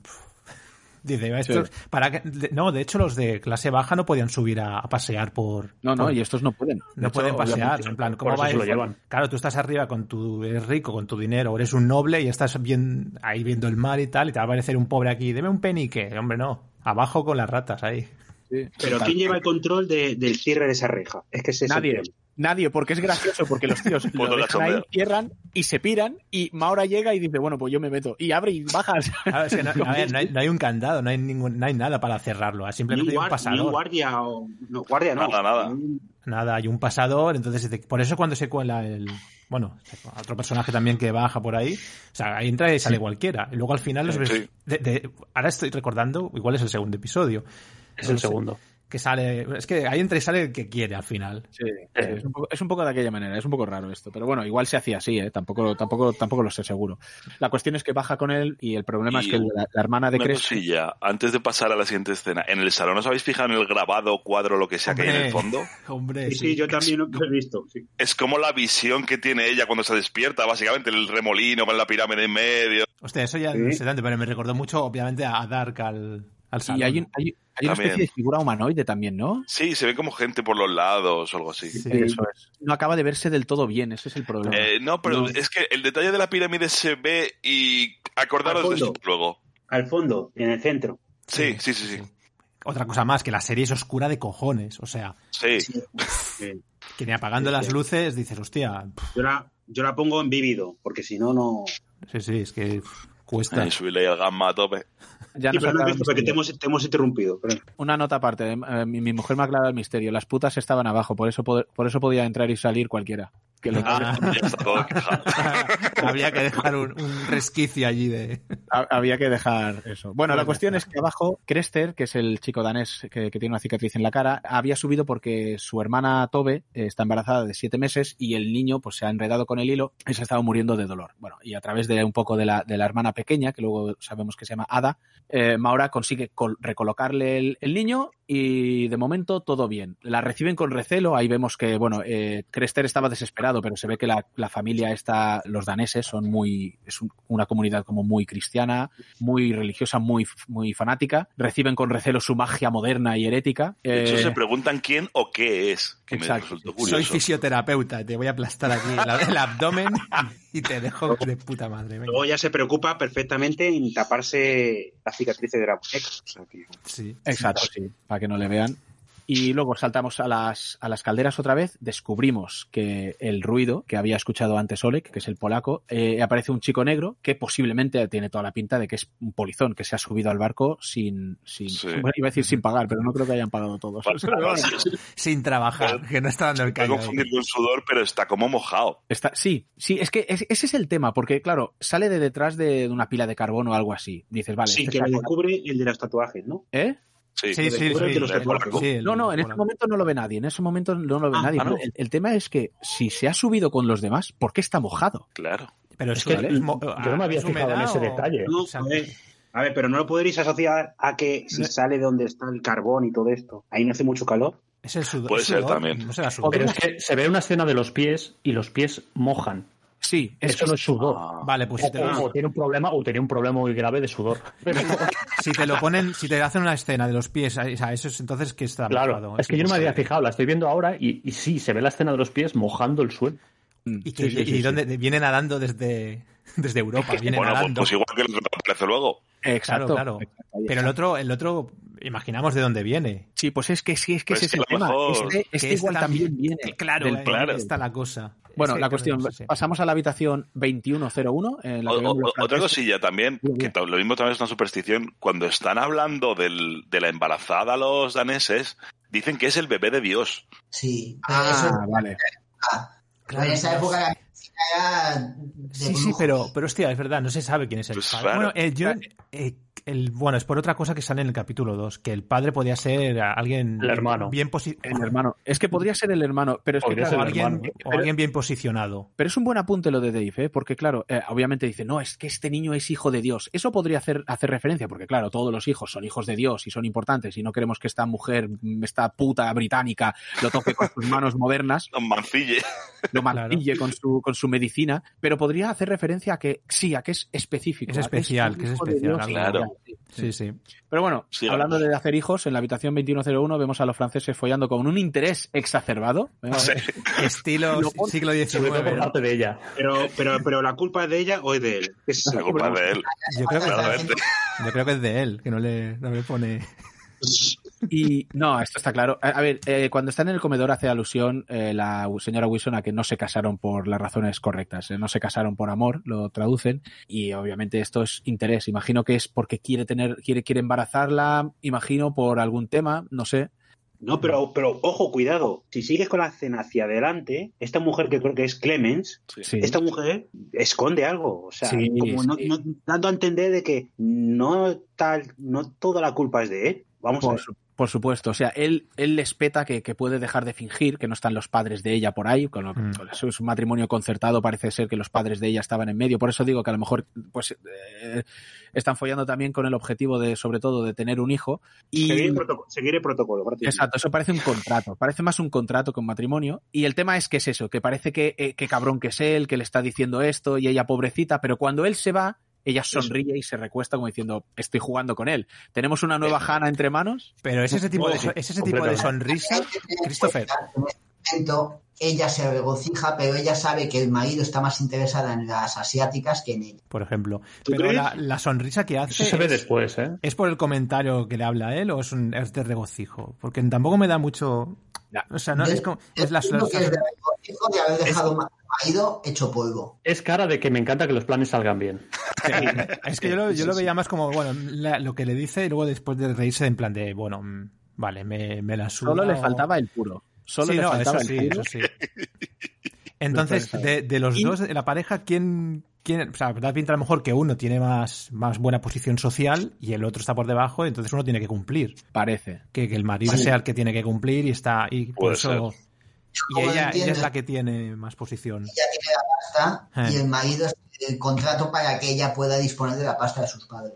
Exacto, algo así. Porque en esa época no, las mujeres no pillaban nada, pues puede ser una Y- condición. Y nótese que el, el nótese ojo a la banda sonora que Ben Frost ataca con nuevas mierdas Mira, sonoras. que- este que la- momento, esa- Eh. la, la banda sonora del tema de esta pareja, que es de la, Sí. la cinta magnética, está mm, fallando. Y Ah, guau. es verdad, qué bueno. Mala ele- eh, Ben Frost, esa, no, mira que me gustan los artefactos y las cosas extrañas, eh, experimentos sonoros, pero joder, ahí me, me tralla, que está sonando el pata y... Ah, pues a mí me mola un montón, tío. Sí, pero hay un momento que como que se regala demasiado, digo, te, te sobran dos o tres menos ahí, ¿eh? Pero Ben Frost, ¿qué haces? Calla, calla, que yo, yo controlo, yo sé lo que hago. deja que te controlo. Metiendo el dedo en la tinta. El lenguaje musical es muy interesante. O sea, que habrá que ver los títulos estos de los pequeños audios que hay de o temas musicales de cada escena, de cada personaje o cada pareja, Sí. pues interesante. O sea, Sí, mola. Pues nada, pasamos otra vez a las, a las habitaciones de, los, de las ratas, las vamos a llamar. Que la niña de la- le da las gracias a Maura por salvar a la hermana y le pregunta si tiene hijos. Claro, esto le afecta a Maura, ¿no? Sale corriendo, de, de hecho sale corriendo, Crester le- llega y dice, no, solo puedo regalarte esto. Uy, y le, le da una cruz, o sea, es como decir, te voy a meter la cruz por donde... Esto y, lo, mi- esto y nada es lo mismo, ¿no? Lo, Pues lo gracioso, lo gracioso de la escena es que así como está rodada, así el plano que es, cuando Crester le da la cruz, está enfocado al revés, o sea, la cruz sale invertida, porque se ve a Crester en la parte superior de la pantalla. Es verdad. No sé si eso es aposta. De todas maneras es eso, sale corriendo porque al tocar a la niña tiene una especie de visión de lo que sería realmente el psiquiátrico Sí. y se ve un escarabajo de color verde. Por eso te digo que el, vesti- el vestido de la señora Ah. Wilson parece importante porque también es verde. Ah, no había caído, no había caído, pero sí. sí, sí. Wilson es la escarabajo. Sí, o eso Sí. Caja. pod- podría No, no, ser. pero- El personaje en sí es tiene varias formas. Pero sí, la relación del verde eh, parece, pues sí, la verdad es que no había hecho esa conexión entre el color del- de la señora Wilson y el escarabajo. Pero sí, vemos un montón de escenas, un montón de flashes, ¿no? Del psiquiátrico, la, la puerta, correas, eh, una habitación con placas de metal, dos jeringuillas, una de contenido blanco y otra de contenido negro. Se le ve que le pinchan una de ellas en el cuello, que esto también se ve en el opening, en las El opening. las de mármol. Se ven otra vez las correas. Y curiosamente, hay una cosa curiosa. Se ve una mano. Tiene conexión con algo que se ve en el segundo episodio, pero se ve en uno de los flashes una mano con un anillo dorado de boda acariciando la cabeza de alguien. Parece o, durante el sexo o simplemente pues que le está acariciando la cabeza, ¿no? Y se ve una mano con un, con un anillo dorado que, bueno, lo- ya lo podemos decir por si acaso, pero en el episodio 2 se lo encuentra al niño. Encuentra un anillo dorado en, en la chaqueta del niño. Ujú. Y nada, cuando sale al exterior, vemos que el collar que lleva es un guardapelo hexagonal con un triángulo negro que apunta hacia abajo, ¿vale? El triángulo negro solo en la alquimia es símbolo de agua, este sí, este sí que es símbolo de agua. Y nada, alguien le pregunta en alemán si se ha perdido y aquí la aparición estelar del capitán Asconova y su petaca de elixir. Sí, sí. De- Además, con ese fundido, o sea, con ese zoom así desenfocado y luego aparece. Lo curioso es que él pregunta, ¿te has perdido? Maura dice que no, se gira y el tío mete, hace como que mete la, la botella en, en el, en el bolsillo y es como, hostia, en serio, ¿no la has visto antes? Métetela antes, escóndetela antes, ¿vale? Bueno, eh, le dice que los pasajeros de primera clase no pueden bajar a, a, a las Ahora, en este momento la serie, madre mía, es que- Ahora, ahora, ahora. Sí. Esto es lo que también lo que chirriba un poco a, a, a Miquel, y es cierto, ¿no? Pero es un poco para hacer hincapié en el personaje de ella, ¿no? Que, que ella se le encara, ¿no? Dice, o sea, como que le cuestiona demasiadas cosas al que es el capitán del barco. Primero porque es mujer en 1899 y segundo porque es el capitán del barco, Bueno, pero ella sabe que es el capitán, ojo. Sí, sí que lo sabe. sí, sí. Yo lo Eso es- veo y yo veo a este hombre así, digo, este tiene pinta de mínimo marinero, seguro. Hombre, y si llevan un par de días en el barco le habrán visto más veces y lo mismo hasta les dio la bienvenida al barco. Luego, ojo, ojo, hay que decir que luego se descubre por qué Maura puede pisotearlo. Porque descubrimos que es padre de tres hijas. O sea, las mujeres controlan su vida. Si allá todo le vale lo, verga. lo, lo presiente, ¿no? Nota ese aura de, de padre de hijas. Adelante, Alberto, el experto en hijos. Eh, lo, lo está pasando mal este hombre. Y pues nada, aparecen dos miembros y en, y en alemán le dicen que, bueno, traen un telegrama y le dicen que, han estado recibiendo la misma señal durante 20 minutos. Y es un telegrama de la compañía esta Steamship, que es la, imaginamos que es la compañía del barco, y son unas coordenadas, ¿vale? Unas coordenadas que están en medio del Atlántico, pero hay que decir que no tienen nada que ver con las coordenadas del Triángulo de las Bermudas, ¿vale? Porque el Triángulo de las Bermudas está más cerca de Cuba, más cerca de Puerto Rico, y esto está a tomar por culo en el norte, cerca de Canadá, ¿vale? O sea, no tiene nada que ver. Ahí, por lo menos se han despegado del Triángulo de las Bermudas, de lo cual me alegro. A Pero lo mejor hay más triángulos. A ver, los hay. Sí, el triángulo va a ser importante en este caso después. En el segundo episodio se ve. sí. De, de hecho, mira, voy a preguntarlo, pero sé que lo has hecho. ¿Has co- Christopher, ¿has cogido las coordenadas para comprobar? Porque las que dan, Claro. las, las que dan en la serie. Sí, Claro, sí. claro, por eso, por eso lo digo. Vale.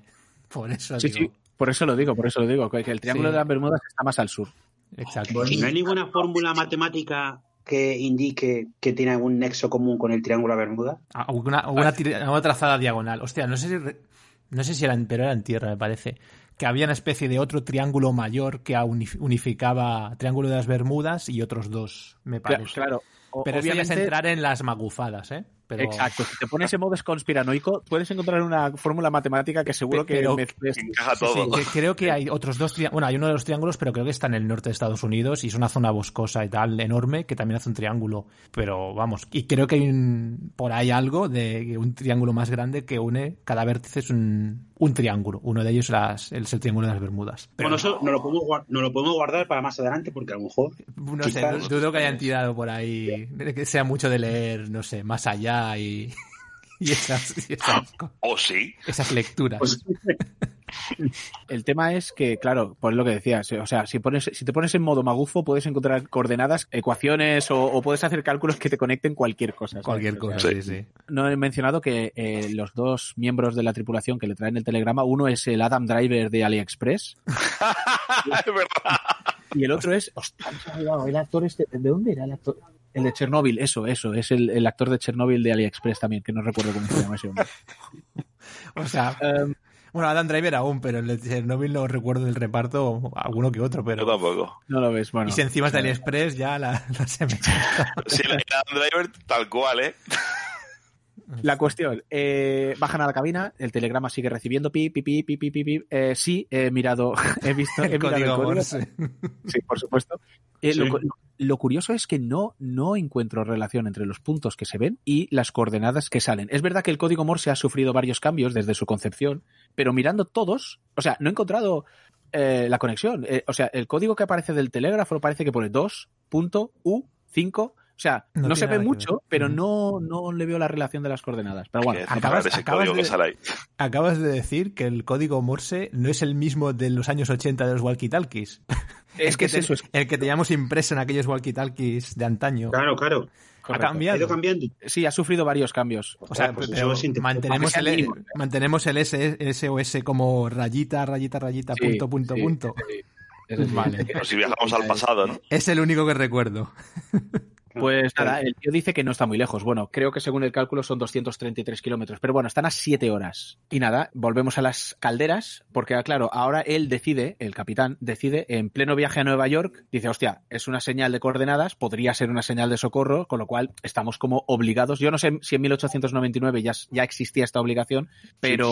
Habría que ver el Pero, código, claro. ¿no? El código marítimo este. Como... Exacto, es como decir, vale, podrían estar en peligro, hay que socorrerles. Y además puede haber una nave espacial con huevos y vamos Claro. a todos los huevos. O una nave espacial que ha viajado por el infierno. Sí, También. porque lo que, no, lo, lo que vamos a buscar no es Prometeo, ¿sabes? el capitán Sí. de que como sus transmisores son más potentes que el resto, es casi probable que sea el Prometheus el que está perdido. La verdad. Eso sí, también hay que, eso lo dice después, claro, al, al recibir la señal, justamente qué casualidad, que esta compañía tiene unos telégrafos como muy potentes que pueden comunicarse pues a muchas distan a mucha distancia, ¿no? Y, y Hmm. tiene toda la pinta de que es el Prometheus. Vamos a ir ahí al planeta a, a asomarnos a todos los huevos que veamos. Eh, pues eso, decide que van a ir para allá y claro, al virar el barco, los protagonistas, los personajes se vuelven loquísimos. Primero el Se polaco. encoge el culo a Sí, sí, todos. sí, la, hostia, sí, ¿eh? La reacción de todos de uno, no, no, no. Es como exacerbada en todo, ¿sabes? El polaco. Todos, todos. En los españoles, el, el ángel, el flipao, está dibujando la cara de un hombre, Sí. no sé. eh, Eh, mientras Parece la del chico, ¿no? La del Crester este. la- ¿Perdón? Puede ser que sea el chico, el Crester, que ya lo ha visto ser. en el pasillo y Sí. se ha quedado... No lo ha visto todavía. Ah, Lo ha visto cuando ha bajado en el comedor, pero no ha, no ha pasado la escena, digamos, del cigarrillo. Ya. Eh, Eh, ahí se da cuenta, ya como que se ha quedado con su cara. Pero ya se, que, sí, ya se queda con la cicatriz. Es interesante. No hemos, mencionado, no hemos mencionado que Ángel es, el, digamos, el prepotente este, el flipao, y el otro va, va- va vestido de cura. Se supone que es un cura, pues se Y ve que son otro- hermanos, ¿no? Exacto, Bien. exacto. En el capítulo 1 todos pensamos que es cura. No, no, Yo, yo ya pensaba que no era cura, ¿eh? No, sí, eh, no tiene de cura nada. Los, que, los que dominamos del almacén ya sabíamos, estaba claro. Tiene un aura. Tiene una obra. Ni, Oye, no, a, o mí, sea, a mí- a mí me habían colado. Me habían colado. ni hermano ni cura. Porque además el, el, el- el- el cura, bueno, que se llama Ramiro, vamos a llamarlo por Sí. su nombre, dice, no, es que se pueden enterar. Y, claro, fue- bueno, Algo hay, Vale. algo hay. se- hay algo ahí, sí. La cuestión es que eh, el ángel está jactándose, jaja, yo no tengo miedo, yo soy el lobo, tú eres el, el cordero payaso, hasta que nota que el barco vira. En cuanto el barco vira, Es se le cambia la cara. culo y dice, hostias. No podemos volver, no podemos volver. No, mierda. Eh, esa, esa interpretación Made in Spain ahí. oh, digo, bueno, Más que no podemos volver. Es yo no puedo volver. un poco sí, Sí, exacto. exacto. Es que, es que es- dice eso, no podemos volver, yo no puedo volver. Sí, sí. Eh, en las habitaciones de las ratas también se despierta la embarazada y tal, y le pregunta a la hermana pequeña, oye, ¿dónde, dónde está la gente? Y dice, no, han salido a ver porque estamos virando, vamos a por el barco, el barco fantasma. Y, y, claro, la niña hace referencia a una historia que le contó Tobe, la hermana mayor, la chica embarazada, que era una vez un barco fantasma cuyos pasajeros habían pecado por matar a una ballena. Que esto podría tener relación con el tatuaje El tatuaje, cierto. tío de las, de las calderas. Y bueno, que los espíritus del mar se enfurecieron y enviaron una tormenta gigante de olas negras. Y al despertar el día siguiente, lo- el pasaje, toda la gente del barco, se habían convertido en sombras. Que esto se puede ligar con el opening.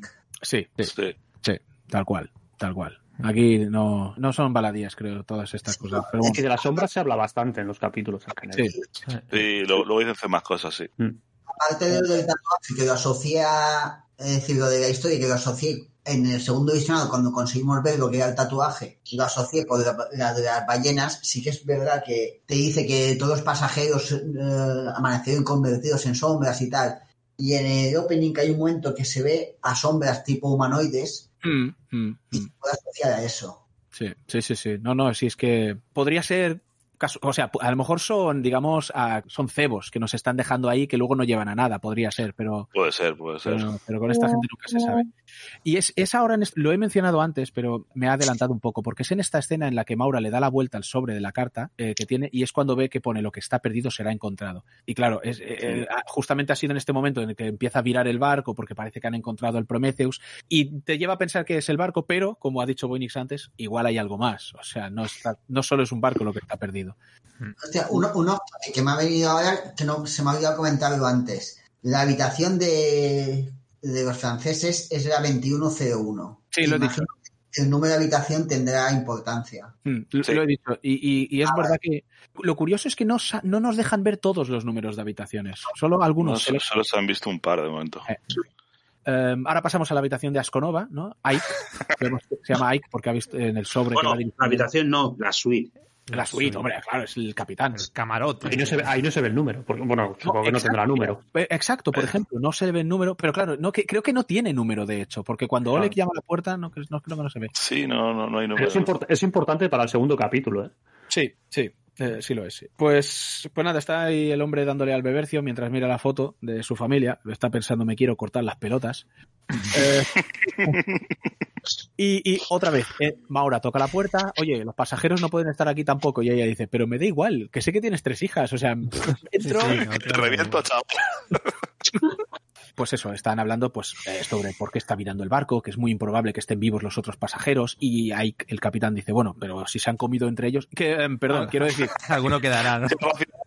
Si han racionado las, si han racionado la comida y tal, pues igual, igual queda alguno. Sí, pero Y- mencionan que, que, que les quedan víveres para cuánto tiempo. no, no, no Eh, menciona. No, no, no, menciona. Cuatro meses. No, no, algo. Hay un momento que se menciona de los cuatro meses. O sea, tenían comida para cuatro meses, ¿puede ser? Correcto. Dice que si lo racionan Que pueden si lo- aguantar cuatro O sea, horas. si lo El, racionan.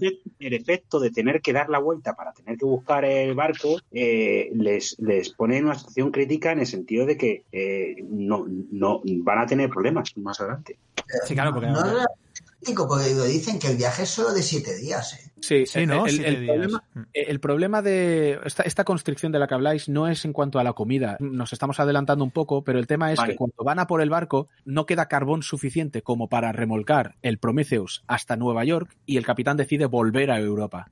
Claro, con- Pero es por el carbón, es por, el carbón. Exacto, por el combustible. Dices, Ah, tenemos. vale, vale, claro, vale. y aparte, remolcar el barco supondría un gasto más. Necesitas más Correcto. potencia. Claro. Correcto, correcto. Sí, lo cual te hace pensar que no hace más de dos días que han salido. Pero sinceramente, si mm, luego, bueno, os podría haber puesto la imagen aquí. Si veis las coordenadas en las que están, yo creo que están más cerca de Estados Unidos que de Europa. de- Pero bueno, no soy experto Bueno. marítimo.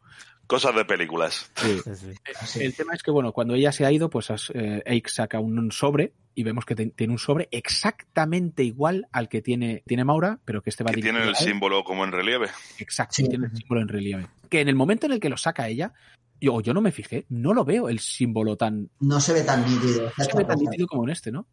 Pero el, Bueno. símbolo, el símbolo es el símbolo de la compañía, porque está en todo el barco también. Podría ser. Sí, está también en, Sí. los en las alfombras del suelo. Las habitaciones, Sí, es que las habitaciones tienen el triángulo. La- O sea, la- Y los números de habitaciones lo tienen Claro, ¿Sabes debajo. sabes lo que pasa? Va más allá. Podría ser el símbolo de la compañía, porque creo que en los telegramas, en el telégrafo, Eso sale el símbolo de. Eh, Eso no sé si es del final del episodio 1, lo del telégrafo sacando los símbolos en, Morse en triángulos. No, ese es en el 2. En el 2. el Vale. Es, es en el 2, pero digo en el papel que entrega, en la, donde apuntan eh, Ex- las, sí. las- las notificaciones que llegan, eh, creo que sale también el triángulo, con lo cual, eh, que tiene razón Albert, que podría ser el símbolo de la compañía, además de que va más allá, porque no tendría sentido que la, o sea, los pendientes de... Sí, la, De la francesa. de la otra. la- Que- sí. No, se A nos ha olvidado que sea una simulación. que en la Eh, historia existen las marcas y las modas y, y, y entonces eso sea Armani, ¿no? Adidas. Ah, por lo mismo. Es las tres rayas de Adidas. Eh, Exacto, hostia, exacto. Un, inci- un inciso, entrando en lo de otra vez que dice de, de la simulación y que puede ser una teoría nuestra que... eh, la- la- lo que me da rabia es que dices, vale, si vas por la teoría de la simulación, que está en la cabeza de una sola persona, o de varias, luego me cuentas el lore, el fondo de capitán, de la otra, un trasfondo de gente como que, que existen y que tienen una historia detrás. Sí. A no ser que Sí. tu mente eh, afabule y haga historias de todos los por una- Entonces, Bueno, no te sé, ce- luego- claro, se empieza a centrar en personajes y contarte cosas suyas de su pasado Claro, y pero tal. son los que están conectados a la Matrix del, Están- del barco. Ah, están- por eso, ¿no? Están todos ahí conectados. Por cierto, no sé si lo hemos mencionado, el barco origen, o sea, el barco de ellos es Pegasus. No, Kerberos. Kerberos. Ah, hostia, es verdad, tendría que haberlo mencionado ya. Lo, ha dicho Albert antes, pero tendría que haberlo mencionado al principio, que efectivamente el barco en el que van ellos se llama Kerberos, que me, me encanta el detalle. Es un detalle para nosotros, realmente. Porque nosotros, gracias a Boynix, que lo bautizó, Ujú. llamábamos al desconocido, al hijo de Jonas y. Marta, lo estuvimos llamando Cancerbero, efectivamente. Y me ha parecido, me pareció genial cuando vi el barco que se llamaba Kerberos. Digo, hostia, que, que ni hecho aposta, tío, ni hecho aposta. Hostia, Claro, y, y- gra- y gracias que por lo mencionado, Lo tendría apuntado por ahí. Yo que a la Tierra se asocia a Hades, ¿no? Exacto, ¿Y qui- quién le guardaba la puerta a Hades? exacto, Sí, exacto. sí, Cancerbero. Kerbero. Sí, sí. Es verdad, ha sido un guiño, un guiño motherfucker. este. Total. parezco Eres gilipollas. un guiño a los, a los informáticos, ¿eh? Porque, porque es un protocolo de seguridad también de Windows, o sea. Hostia, parezco gilipollas porque, hostias, cuando he hablado antes de que efectivamente la Tierra se asociaba a Hades, no he hecho la relación entre Hades y el perro que, le, pro- que, que tenía ahí eh, guardando el infierno. O sea, pero bueno, eh, ¿qué decías, Wenix? Que te interru- O sea, que- No, no, que, que agradezco que hayas apuntado a ti en, Ah. en tu manual este que era tu hija de, de cosas que decimos, porque yo no recordaba ya lo del cerbero, el cancerbero. Sí. fuiste Sí, sí, tú sí, sí. en el episodio, en, En el el episodio Del El- Sí. tráiler, correcto. Vale, vale, tomo nota. Desde, desde el tráiler estuvimos con el- lo del cancerbero bautizado por ti. Pero bueno, ¿dónde nos hemos quedado? En la habitación de Asconova. Ah, lo siguiente que vemos es a la misteriosa señora Wilson tocar a la habitación de las mujeres chinas y les reprende por hablar. ¿Por qué les reprende por hablar? Claro, si lo ves doblado, no, no lo sabes muy bien, pero si lo ves en original es obviamente porque están hablando en chino y no quiere que hablen en chino para que la gente no sepa que son chinas, porque en teoría tienen que pas- pasar por japonesas. ¿Por qué? Imagino que aquí hay un tema de que, bueno, luego ya lo veremos esto, ya, ya- hablaremos. Volvemos a las- al comedor. Mira, en el yo en que- esta escena me fijé en la geisha y os pido vuestra opinión. Es un tío, ¿verdad? Yo creo que no. Hombre, No, creo- que no. cuando no. no ella. No, son, son mujeres, las dos son mujeres. Sí, sí, se ve cuando se está quitando maquillaje y demás. No se, se aprecia. el- Las dos son Bueno, mujeres. a día de hoy yo qué sé ya, ¿eh? Porque podría ser- ¿Qué, No. qué- qué mi sospecha registrada? pero, pero que no, que no. Bueno, en el comedor, eh, el capitán explica lo que, lo que ha pasado, por qué viran, están mirando porque han recibido este telegrama y tal, la gente se queja obviamente porque mm, no están seguros de que sea el Prometheus, no lo pueden saber, pero él habla sobre esto, lo que hemos dicho antes, ¿no? Del, del equipo, equipo especializado de, de comunicación que tienen de estos barcos, los, los de la compañía, son Sí, sí. especiales, llegan más lejos y que, claro, hay muchos indicios de que sea el Prometheus y es como que tienen que volver. Los pasajeros obviamente se niegan en redondo, que para decirles, os jodéis, es que vosotros no, habéis visto, no habéis visto Alien, si no tendríais más ganas de ir. Pero Eh, yo tengo que volver, que no es lo mismo. Sí, pero aquí, aquí se, se hace lo que dice el capitán Pescanova y ya está. O sea, de otro para adelante. Sí, O sea, sí, al el final de... Básicamente. Es mi decisión, es lo que hay. Me da igual que sea ahí 700 o... ¿Cuántos Más que, dice que son? además que le da igual. da Mil y igual. pico, son mil y pico. Mil ciento y algo, me parece. no, mi, mi- No, de- de- 1155, porque en, en el segundo dice, somos 1156, pues hay 1155 al- contra tuya. pero, pero fijaos que, o sea, porque vale que tenemos a los personajes que no quieren volver, que huyen de algo y tal, pero es que además todos los penejotas, los penejotas que hay por ahí de fondo, se ve que tampoco quieren volver. o sea, todos Es mente colmena, en realidad.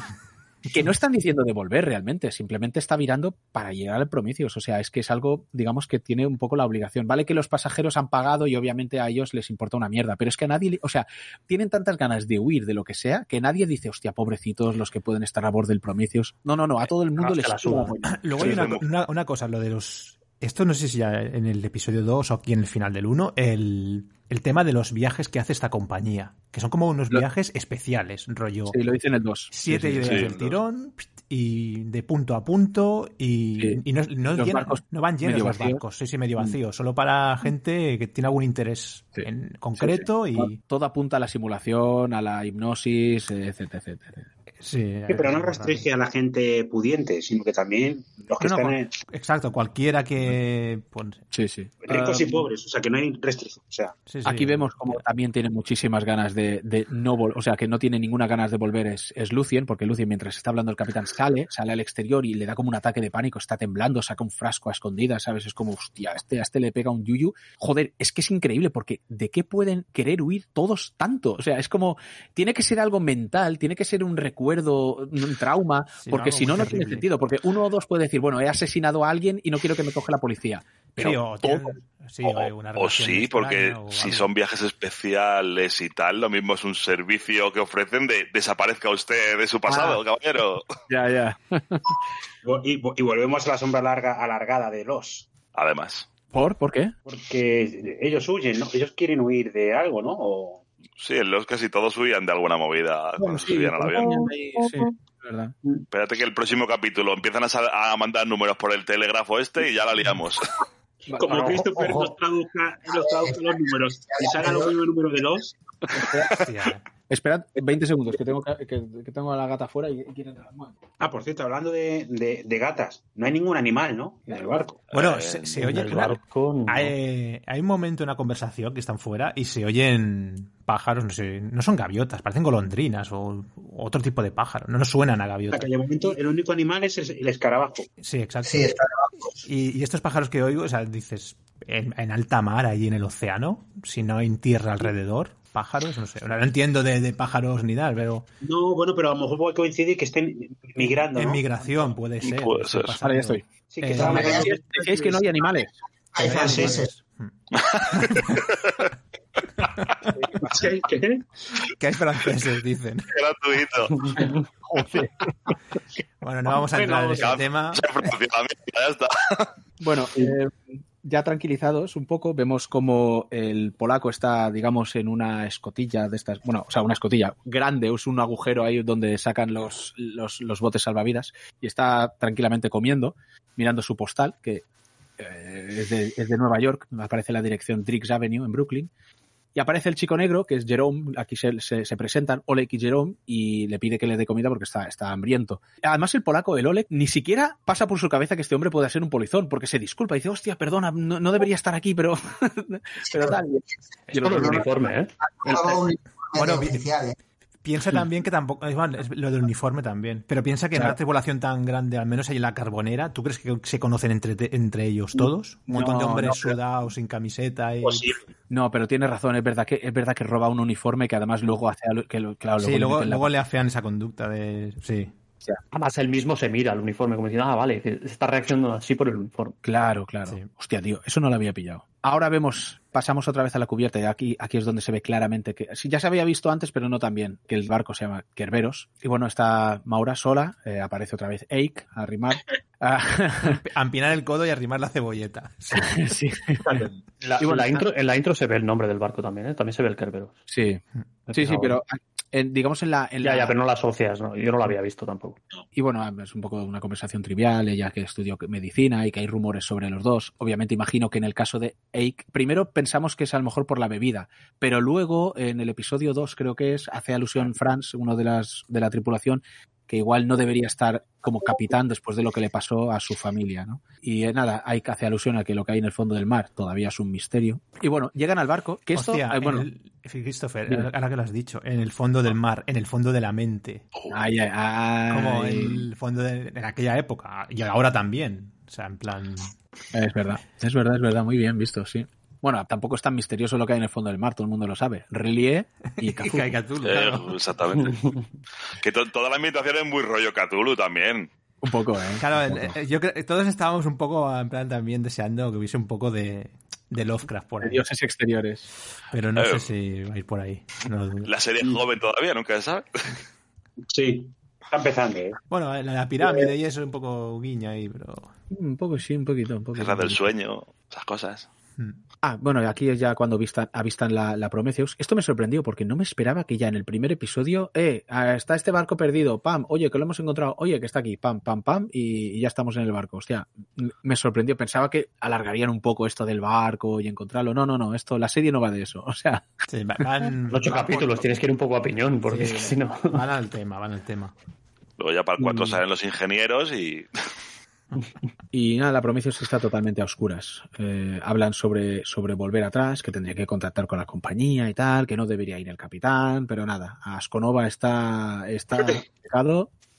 Y- Eso, lo- eso, eso lo come, es que da igual. Sí, y, y sí, también, y también convencido porque cree que va a encontrar sus hijas o su mujer ahí. mm, Sí, porque empieza a, a- a realizarse esa relación entre los recuerdos de su familia con ese barco. O Sí, algo, sí, como, o como algo. que ahí va a encontrar algo que, que él sabe él que, es, que imposible. Es que, es que es el tema, porque claro, la única que sabemos sobre todo que quiere encontrar el Prometheus es Maura porque dice que su hermano iba a bordo del Prometheus. Pero entonces cuando ves la relación entre los personajes que quieren huir y tal y que cual, dices, vale, también hay una relación con el otro barco. Y cuando ves que este tío quiere, quiere ir para allá, dices, vale, las hijas o una de ellas o la mujer está esperando encontrarla en el otro barco. Y que además justo los no, dos que parecen querer buscar el barco son justo los que tienen cartas.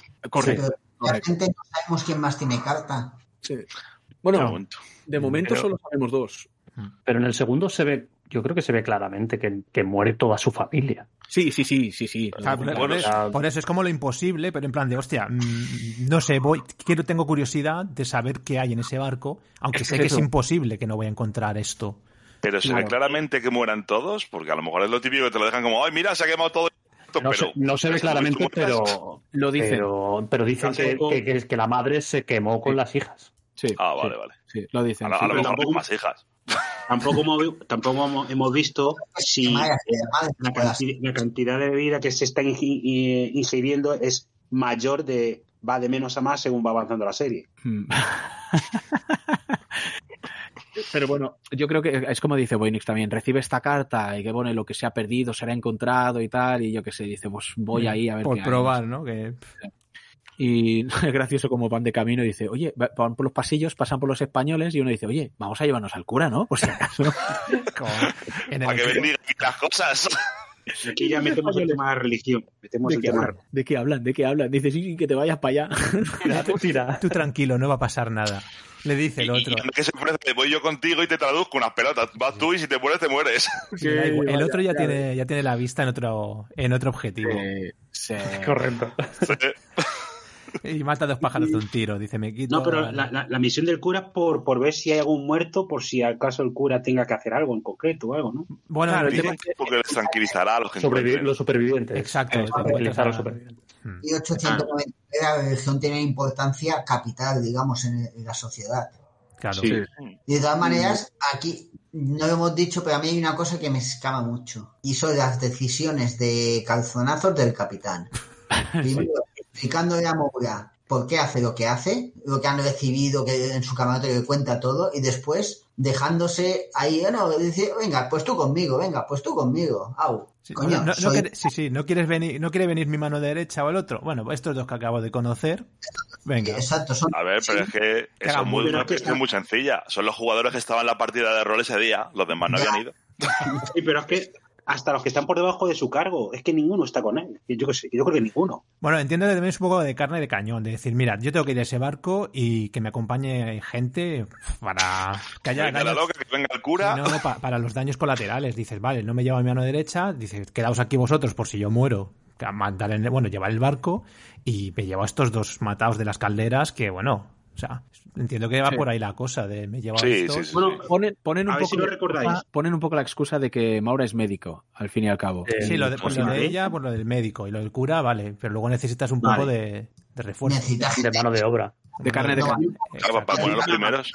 ¿Y quiénes más van? ¿Quiénes más Y van- van? o- o- bueno, Oleg y Jerome, que se los encuentran ahí Sí. donde, donde estaba comiendo y, y dice, hostia, lo siento, no sé qué. Y, y claro, como los, los suyos, los miembros de la tripulación, están muy cagados para bajar, el capitán dice, ala, pues venga, vosotros dos, que estabais aquí las vagueando". calderas. Sí, sí. Pues venga, hay, un, hay, hay- hay un momento que el capitán se fía más de, de Jerón, ¿no? Para llevárselo o lo- del, del- del personaje negro.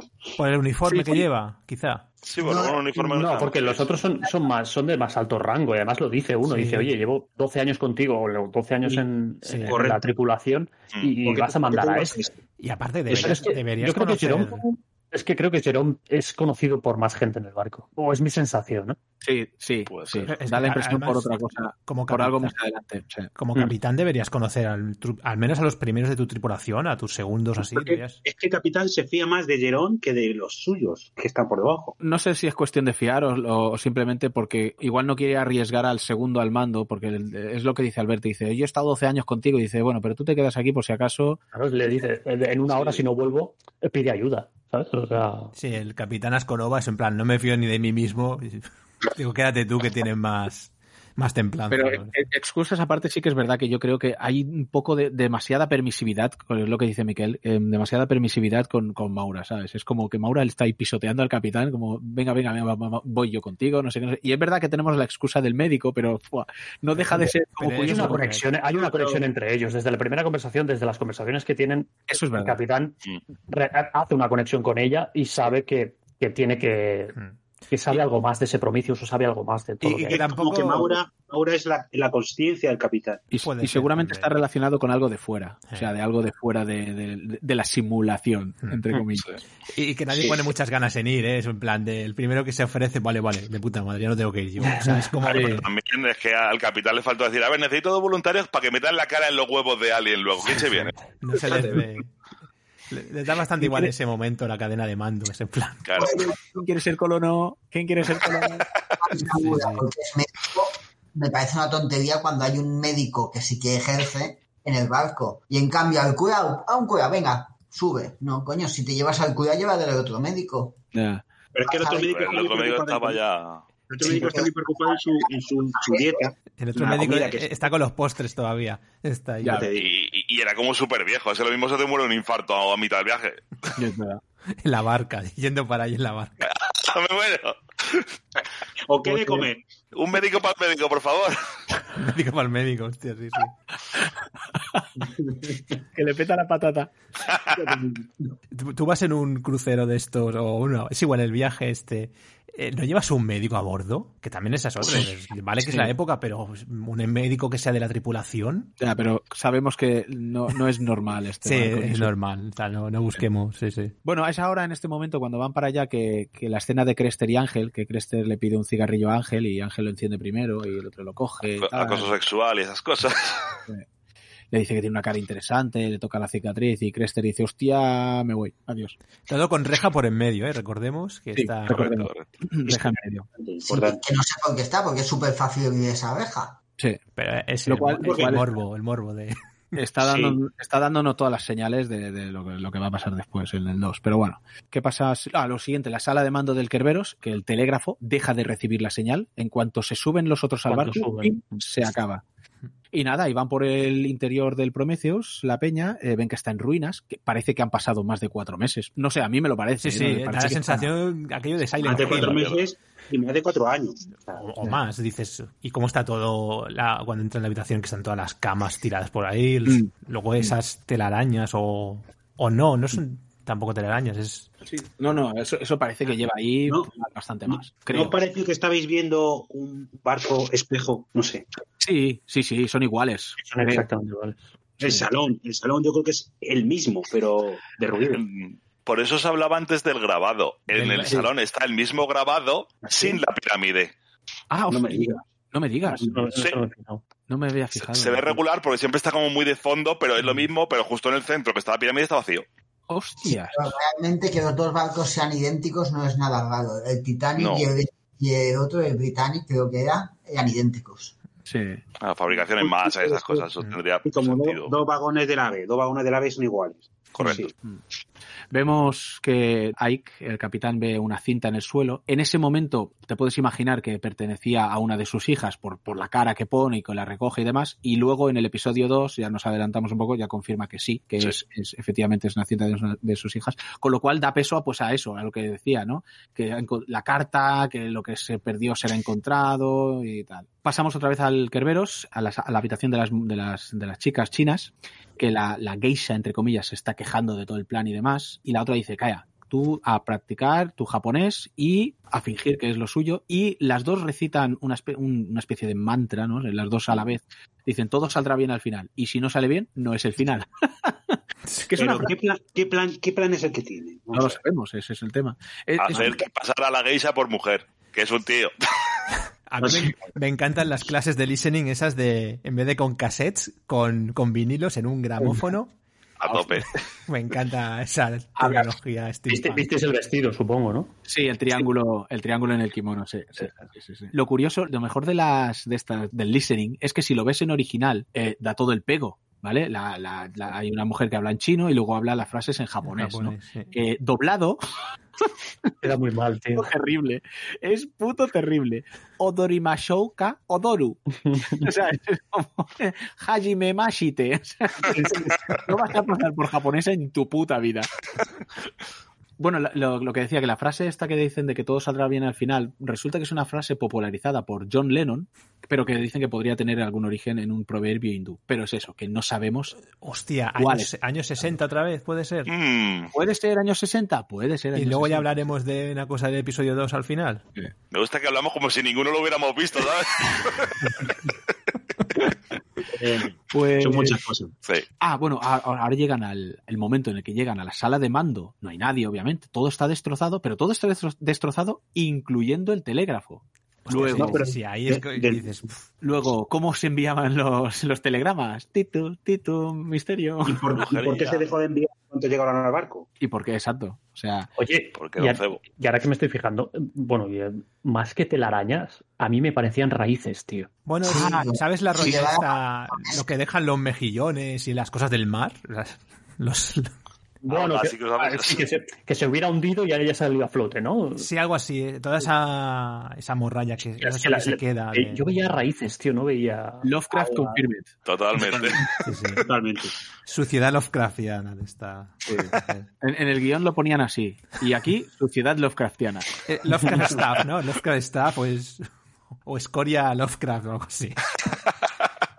Y para seguir con el misterio, vemos que a bordo del Kerberos, donde han bajado ellos, eh, aparece la mano de alguien que está subiendo a bordo del barco, de, que viene del otro barco, obviamente. Suponemos. No, no, no, a ver, Por el fondo a del ver, mar. la dire- ¿De dónde, de dónde viene? La ha mandado Aquaman. No, pero ¿de dónde viene y a dónde va? Vamos a ver. Queremos, queremos creer que viene de, del Prometheus. del- de la Prometheus. o de Rillier. También, Por, dónde? También. porque viene con la ropa de allí.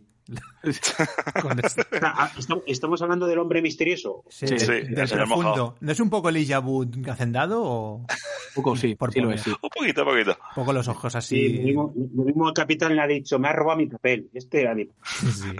Pues este hombre sube, parece que viste como un capitán, porque lleva como esta gabardina que también lleva eh, Ike, ¿no? Me, me parecía a mí, no sé vosotros qué Sí, opináis. sí, sí, sí, la misma, sí. La Hostia, misma, me ¿no? recuerda, ahora dice, hablando así de por toda la general de todo, el, el Dishonored, la estética, ¿eh? Sí, sí, sí. es un sí, personaje sí, en plan Dishonored así de... Totalmente, correcto, sí, sí, sí. Me recordaba al, al ¿cómo, el que aparece en el juego. Eh, también aparece un El- personaje. Sí, lo, lo llamaban, hostia, tío, que era El- un nombre que... Hostia. El desconocido, no... el des- si el- algo así era. Sí, era un nombre que no era un nombre, era un adjetivo, ¿no? Pero, pero o Sí. sea que... Hostia, no me acuerdo, tío. Pero vamos, a, a un personaje así, que podía llevar Sí. ese adjetivo tranquilamente. Sí, sí, sí. Y bueno, vemos que sube al barco, además se sube al pasillo eh, donde está la habitación de Maura, la 1011, y entra en la de al lado utilizando un escarabajo verde, que ya habíamos visto en flashback y tal y todo esto. A ver, eso realmente tiene pinta que es eso, pero también puede ser una señal y que hay alguien dentro que le hostia, Podría. Podría. pero todos queremos creer que el escarabajo sube Sí, abre- y abre la, habla El mal. primero yo, pero, pero yo lo dejo ahí. Sí, pero a este personaje, ¿cómo le llaman? Es que no, estoy buscando y no lo encuentro. Pero Luego se se llama Daniel. Se llama. ¿Cómo, cómo, perdón? Daniel. Daniel. Y Vale, en los, sí, en los Daniel. créditos también aparece así. Mm. Daniel, sí. Daniel Soleis. Soleis. Y, eh, Pero ten en vale. cuenta que el, que el escarabajo, cuando aparece, o sea, se mete realmente donde está el niño ahora. ¿vale? No. Entonces, No, es la No, no. No, no, no. pues sí. No, no, no, no. No, para- o sea, se mete en la puerta, ¿vale? Y le abre la puerta. Pero luego el escarabajo entra debajo del mueble y a partir de que él entra, el escarabajo se oyen los ruidos. Sí, me, he so- me he saltado Ah, esa sí, escena porque sí, ya sí. estaba con el, con este hombre, con el Daniel. Pero es verdad que antes de que, antes de que se vea que abre la puerta en el Prometheus, en el comedor, Maura ve un escarabajo y lo sigue hasta que el, parece que pasa por debajo del armario, de un armario que está cerrado por fuera, Fuera. está cerrado por fuera. Sí, Y totalmente. Eh, No, y- unos golpes no. Es un terremoto, o sea, esos son golpes. Que o sea, además est- el- el- está cerrado con una, con una barra pasada por en medio, en plan Sí, de de aquí hemos encerrado el mal y lo, met- y lo cerramos para que no salga. Sí, sí, sí. Correcto. Sí, sí. En plan Walking Dead, al ¿no? Dead Inside, algo así, en plan. Pero está hecho de tal manera que tenemos que pensar que están protegiendo a alguien con ese tipo de cierre o, O sea, que están intentando yo, evitar cuando que lo ves, salga algo malo. Cuando lo ves es en plan, aquí hemos atrapado algo chungo y, y Sí. hay que cerrar como sea. Y venga, esta Sí, barra sí. de acero, ¡boom! Sí, sí, porque además en el siguiente episodio eh, uno de los trabajadores de esto de las calderas hace alusión a esto. Dice, ¿y si el niño es el lobo? Que están hablando de, hostia, un lobo. ma- Dice, ¿y si es un lobo? ¿qué? Y dice, no, un lobo grande. Digo, sí, es, es Sif ahí con, con la espada. y comiendo. Y, y- y ya que estamos con el, con el, con el- porque ya esto es el capítulo del niño o es el, el final del capítulo del barco. Es el final del barco. Vale, el final del barco. Vale, vale. Que yo aquí me apunté a una cosa que parece que, viendo el segundo, nadie ha pensado a lo largo de toda la serie, que es, ¿qué ha comido ese niño? Ya. Le, le encerraron con toda la comida, ha comido aglomerado, ha hecho la fotosíntesis, Sí, cuatro meses metido en un armario. ya. Pero tú mira cómo, cómo está todo el entorno deteriorado y el niño Claro. está como que acaba de salir del colegio. Pero ¿cuánto tiempo lleva en la simulación? Ah, la simulación, a lo mejor la acaban de enchufar. A lo mejor es el escarabajo que se ha convertido en el niño. Correcto, correcto. El escarabajo que se ha Ah, convertido en el niño. El niño es NPC, o sea, el niño es el que te da, mi- te da misiones. Los escarabajos son, son invocaciones. Este se ha convertido Claro. en el niño y el que lleva a Daniel se ha convertido en alguien que le ha abierto la puerta. Encerrajero. Sí, sí. ¿no? Pero, ¿qui- ¿quién, quién aparece antes? ¿Daniel o el niño? Eh, Daniel. Daniel. Vale. Da- a- aparece primero Daniel, luego es la escena donde aparece el niño y luego es la escena donde Daniel utiliza el escarabajo para abrir la, la puerta de la 1013. Pero que se para en la 10-11. Sí, primero Sí, se paran se la para. 10. Escucha la 10-11 o, o se acerca, Sí, sí. luego sigue la 10-13, Sí. que es la vecina. De, de Maul. Sí. Y- Casualidad. Se puede confirmar que el escarabajo y el niño no tienen nada que ver. O sea, no son el mismo ser. Bueno, pero es que hay más de un escarabajo. Claro. Como que hay un- Sí, pero Pero el escarabajo sale en los créditos. Lo que Sí, lo, lo, lo.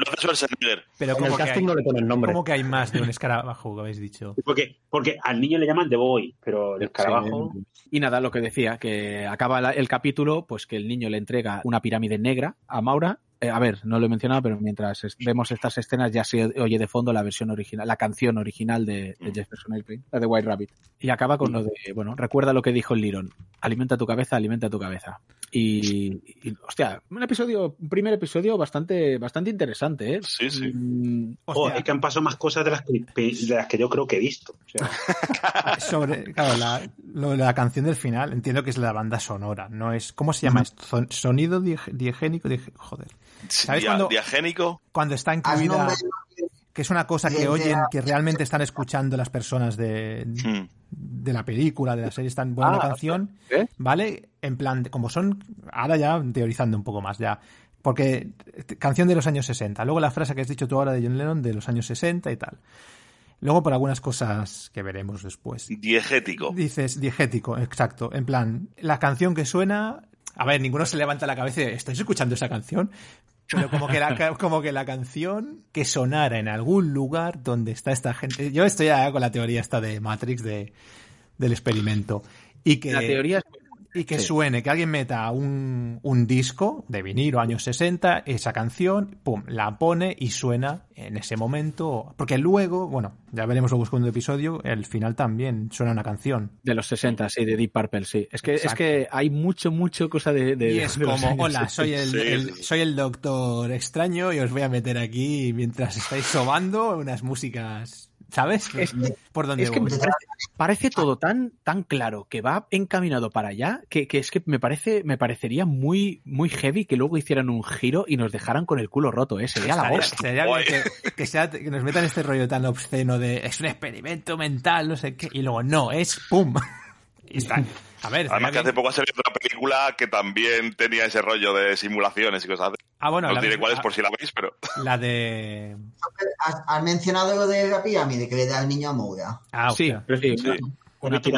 Claro, entonces, Eh, el, el barco que. El, el Prometheus no tiene, el, no tiene la pirámide en el cuadro ya. claro. Porque la tiene el niño en la Ah, mano. o- o Me la saca el niño. ¡Hostias! Ojo. Pero la pirámide ya está en el, en el Kerberus desde el principio. Ya, es verdad, eso es verdad, eso es verdad. Porque, porque se la lleva el niño, ¿no? A lo mejor hay varias Ah. pirámides. Habrá que estar atentos ahora, habrá que estar atentos ahora al comedor cuando vuelva a salir, en plan, si aparece Sí, la a ver. pirámide. Va, Que es adelantarse un poco, pero la pirámide nos da un poco el, ro- al rollo al cubo este que salía en Hellraiser. Sí, sí, sí, totalmente. En el segundo capítulo, la francesa tiene una pirámide en la mesa. ¿eh? También, No, correcto. Yo no puedo pensar más, pero la pirámide me equivale a cuando en los salieron las figuras esas gigantes, por favor. Las estatuas aquellas. Estatua. Sí, que, El que de los seis iba, a ser, iba a ser un, algo de un descubrimiento y luego al final nadie mencionó nada de ello. Nah, aquí, aquí creo que es demasiado, hacen demasiado hincapié como para que luego no sea Sí. nada. Y, pero es muy curioso, como bien dice Albert, que en, la- en el escritorio de la habitación de los franceses, ellos también tienen una pirámide. Si no es igual, es muy, muy similar. Es más pequeña. Yo, yo la vi más pequeña y como más lisa. Esta es como muy rugosa, que tiene, tiene relieve. Y aquella la vi como más lisa. Sí, sí, sí. Pues son, artefactos para invocar a Cthulhu. Ah, claro, obviamente, pero, Sí. pero, pero es que es que no hay, no hay más.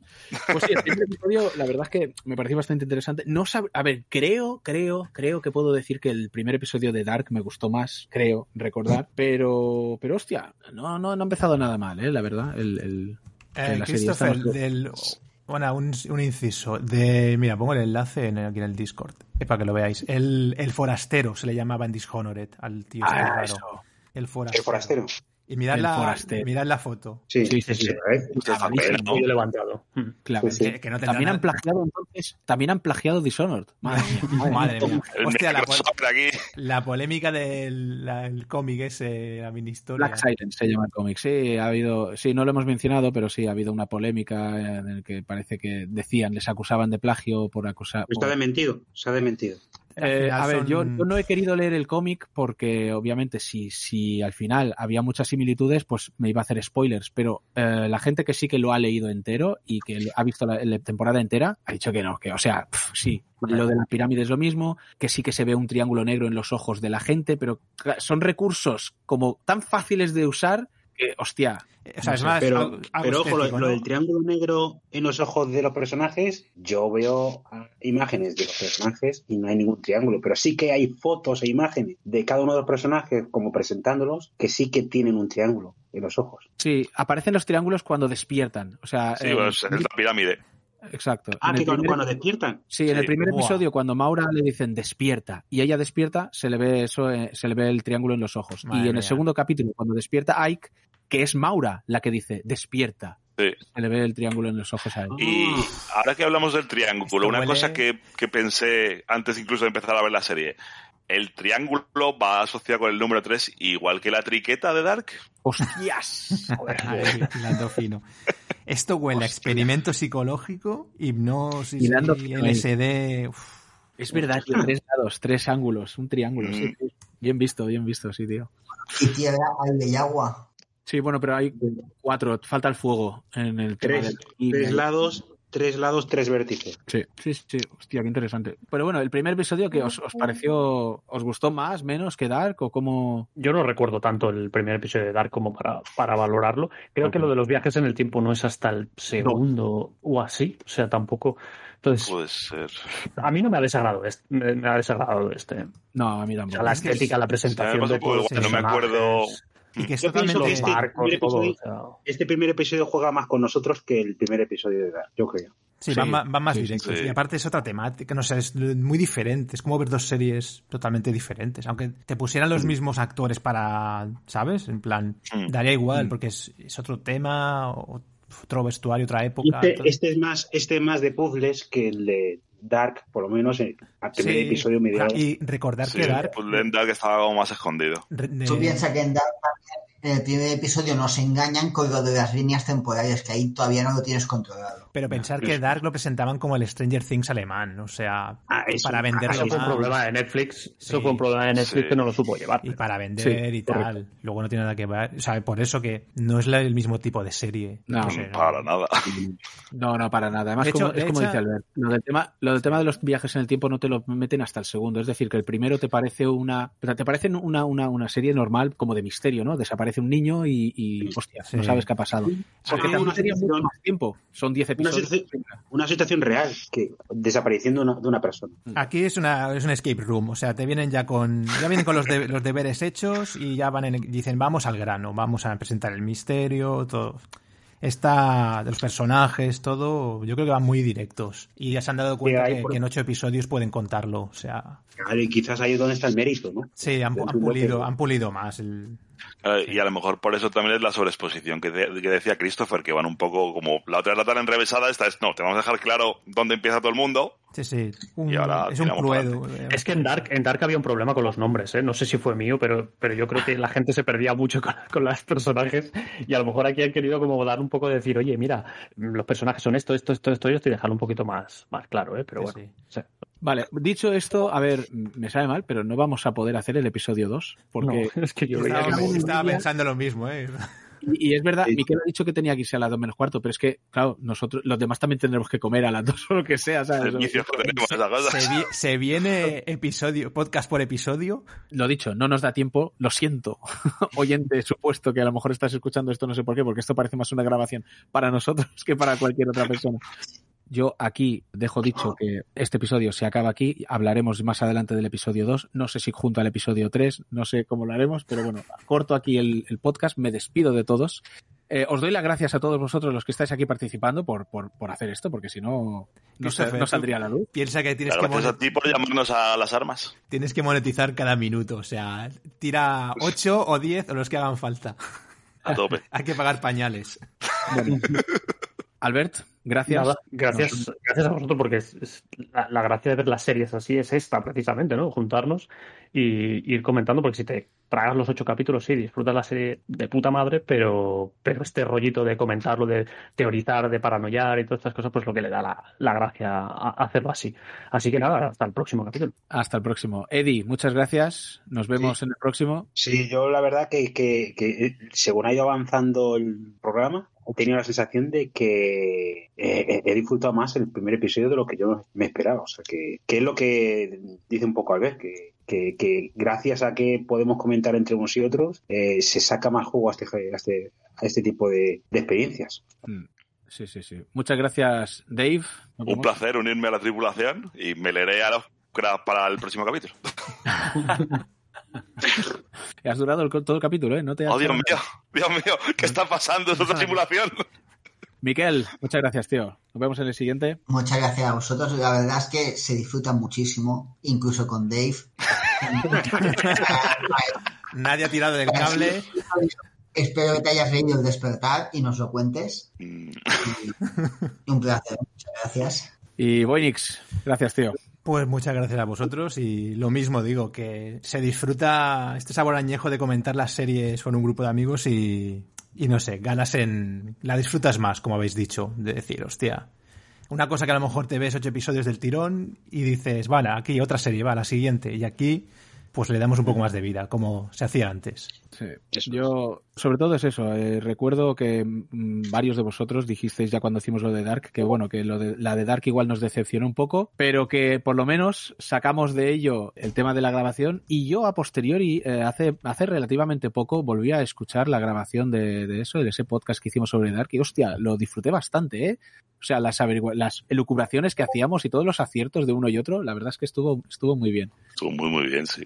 Y no equivocarnos, ¿no? Equivocarnos en muchas teorías y tal, ver cómo fallábamos. Bueno, a ver, hubo muchos fallos, pero había mucho, muchos aciertos, ¿eh? Todos, todos dijimos cosas que al final fueron, se hicieron realidad. Y estaba, y estaba muy bien. O sea que nada, es, es una de las cosas que, que, me, que me ha empujado otra vez a decir, venga, tío, vamos a hacer esto porque la verdad es que estuvo muy bien.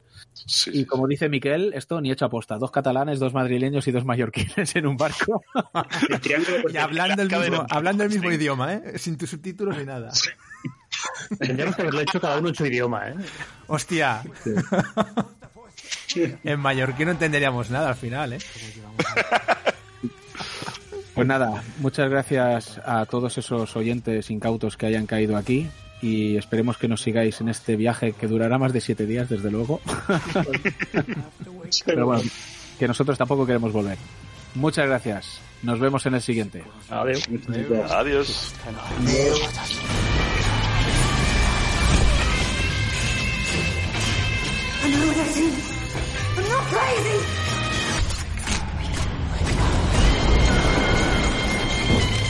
What's wrong with that ship?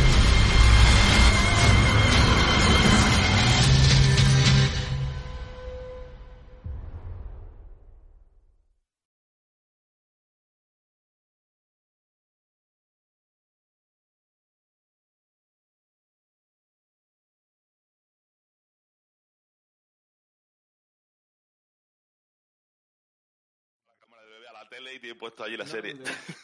Hostia, eh, ¿alguno ha visto la de historias para no dormir del Vigila Bebés? No. No. Hostia, pues es muy buena, es muy buena. Sí. Habrá que. Sí, sí, sí. De hecho fue cuando hicieron el especie, bueno, hicieron el Balagueró y estos hicieron unos cuantos capítulos, pero no sé, me parece que están en DVD directamente. O en el Telegram, seguramente. En, en Amazon hay unos cuantos, no sé si están todos. Sí, pero son, son los que han hecho los, los que han hecho nuevos ellos. Sí. Pero entre, o sea, hubo hace, no sé cuándo fue, en 2000 y hace unos años hicieron, hicieron algunos, me parece que tres o cuatro, sí. Y, y eso estaba el Balagueró y todo, y no sé cuál era el otro, estos de Rec. Rodrigo Cortés creo que también estaba. Ese, sé que está en los nuevos. Sí, pues, pues uno anterior, no sé cómo era. Sé que había uno del, del Gilabebés y salía, el protagonista era el, el pequeñajo este de los Serrano que sale en un montón de series españolas, el, Hostia. Que también hizo la de vergüenza ajena para Movistar. ¿Cómo se llama? Oh. ¿Sabes quién digo, no? El, la ¿El Bonilla?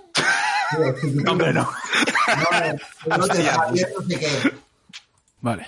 Hostia, es, es, ahora mismo el, el, chat parece la mierda esta que De los youtubers y streamers de enseñarme vuestros setups. Yo creo que creo que ya estamos para tal. Pero espera, esperad un segundo. Esperad un segundo, que tengo que. A ver si se mete ¿Qué el qué? El, A ver si se mete Eddie, que dijo que se metería. Ah, vale, sí, vale. se acaban de meter al grupo hace un poquito. Bueno, también, también Mira, dijo que se iba a meter eh. Eddie, ¿Y el rano qué? ¿Y el rano qué? No ha venido. Es verdad. El rano nos ha chafado todo, tío. Tanto, tanto, tanto y luego nada. A ver, Ah, bueno, pero, pero no la visto entera, yo no tengo suficiente ancho de, ancho de banda para todos. Habla, habla. Miquel, Miquel, se te oye como lejos. Se me oye lejos. O se te oye con mucho ruido de fondo. O sea, Porque va todo tren con, Porque Miquel, porque Miquel graba- con los altavoces. mucho setup, mucho setup, pero se oye que. Bueno, yo le voy al rec aquí al Pro Tools y así cojo el previo. Eh, hola. El previo- previo- Hola. sí, Buenas. Esas cosas que luego nos arrepentimos de haber dicho. Sí. Todo queda Hola, registrado. ¿me escucháis? Te Te escuchamos. escuchamos, te escuchamos. ¿Qué tal, chicos? ¿Qué tal? Bien, ¿y vos? Bien, bien, bien. A Eddie sí que Mira, se oye. mira, cuando- Eh, Eddie está en el barco. Se Eddie lo oye- está desde el barco. Se lo oye cueva profunda. A Eddie se lo oye cueva. No, es que he tenido que conectarlo al móvil porque al PC ha sido imposible. vale, vale. Las cosas del directo. Envía, envía código Morse si te pasa algo y Mira los Triangulitos. triángulos. envía. Oye, Christopher, ¿te has bajado ya el, la chuleta del Morse, esa que dan en los walkie-talkies? Bien, ¿no? Se ha ido un momento a limpiar el culo de la bebé. Ah, vale. Muy bien. Hola, ¿cómo estás? La primera femina que viene a amonestarnos. Cuando, cuando se le- Es un momento para recordarnos que Charlotte está con nosotros. Yo creo, yo creo que mi mujer también está despierta, debe estar mirando el móvil o algo en la cama y a la saldrá le dirá, baja la voz, desgraciado. No, no, no, Contenido Tenéis que hacer como yo, echarlos de casa. O no, no a- tenerlos como yo. Toma, eh, la tarjeta de crédito y a la pasear por ahí. Hostia, A qué feo, Va a crujir. qué feo ha sonado. Aquí el único me ha sido Mikel, yo creo. Sí, se se ha ido a montar en bici todo el tío. Sí, me he levantado súper temprano para irme a dar una vuelta en bici. ¿Sí o qué? Pero qué necesidad. Me he metido unos 40 kilómetros. Sí, Madre hombre, mía. ¿qué dices, tío? Estoy hecho polvo, ¿eh? Si yo ayer andé creo que uno y me quería morir. 40, espera, perdona un momento, ¿40 kilómetros? ¿Te has metido de las 7 de la mañana? O sea, No, cua- a- a realmente creo que no han sido 40, creo que han sido menos. Ahora lo voy a mirar. joder, Está grabando desde Madrid, ¿sabes? O sea, de, de- de donde yo vivo a, a Bar- a Barcelona son 40 kilómetros, tío. Un 45. Que, que no Bueno, yo, yo antes cuando salía así seguido, me hacía 120 cada fin de semana. El sábado o el domingo 120. Hostia puta, tío. Estás puto loco. Yo lo que hacía, bueno, hacíamos el loco. Estaba Nos, puto flaco. nos íbamos a la montaña y a tirarnos por, por bueno, hacer descensos y No, no, yo, con. Pero, hostia, luego ya las cicatrices que llevas a las rodillas ya te recuerdan que no, nunca más. Que, que igual, igual no, no hace falta, No, ¿no? no hace falta hacer eso. Madre mía, me tiro yo ahora por un barranco de esos y, y- y me tienen que ir a buscar. En... A ver si los deberes tenéis la lista de todos los apuntes que he visto más. No he tomado ni un apunte yo, tío. Voy. Yo, yo, yo tomo unos pocos. Yo los volví a... Pero- No, yo ver. tampoco. Yo los volví a ver anoche y del tirón el 1 y el 2 y alguna cosa anoté. Sobre todo una Sí, cosa de la... ¿eh? Somos la, la mitad es vergüenza y los demás, bueno, pues unos matados. Los demás también. Y, y- mi mujer me pregunta aquí con qué, con qué amigos se queda. ¿Quiénes ¿Cómo son esos? ¿Quiénes Eh, son Eddie, Eddie, estás entre la psicofonía y, y el más allá. tío. Creo que voy a aprovechar tus grabaciones pa- para meterlo como psicofonías y lo envío aquí a Iker Jiménez. Digo, esto me pasó grabando un podcast. No había nadie, solo estaba yo. Se acabó el croissant. hala. Digo que como hacen, series cada X tiempo, va- va- vamos a tener que decirles que hagan más todavía para quedarnos con las voces de todos, ¿no? Mm. A mí me ha costado la de Dave, tío. No, no- creo que no te había escuchado o no la No. recordaba ya, tío. Eh, eh, también mi voz no es la, la habitual. Sí, ¿no? Te, te noto te- te- como que has crecido, Te- como te, estás en la te- te pubertad. noto- ya. Sí, es que entre Yo la te voz. noto más de almacén, te noto de almacén. Sí, eh, de, de rabo de toro, de rabo de toro. Correcto, correcto. Es que igual anoche grité un poco en el concierto de Inflames. Hostia. Pero quizás somos de- Hostia. de- deberíamos de identi- identificarnos, ¿no? Porque, a ver. Preséntate. ¿cómo? Venga, La, la- venga, la de la psicofonía es fácil. Sí. Eso, venga, perfecto. Eddie desde el más allá nos habla, desde el barco. Correcto. Vale, vale, perfecto. Yo soy Dave, por si a alguien le queda alguna duda. Dave, perfecto. O sea que aún no te han echado. Bien, entonces. No. Ya me han echado vuelto. Y aquí, el, el que está acabando el croissant es Boynix hablando. Vale, perfecto. Y el de los tres hijos es Dante77. Que eso se nota en la voz, claramente. Claramente. Bueno, y el que es fácil es Miquel, que es Miquel. Hacer un esfuerzo para no contestarle en catalán a Miquel, ¿eh? Tenerlo en cuenta. O sea, estuviste Claro, anoche, está en, estuviste anoche en Inflames. Sí, Hostia, ¿y qué tal? con la polla. Guay, ¿no? Hostia. No, no, no, Buenísimo. normal que vengas así con la voz de esa mierda. Es que. ¿En qué mierda? Eso suena a garito chungo. No, Inflames es un grupo de heavy metal. Ah, Estuve en la. Riviera. Vale, vale. Oye, no había que com- compartir hecho- alguna mierda de esta, ¿no? En plan... En, en Instagram me subí un par de, vídeos que grabé que se me oye a mí dar voces malamente.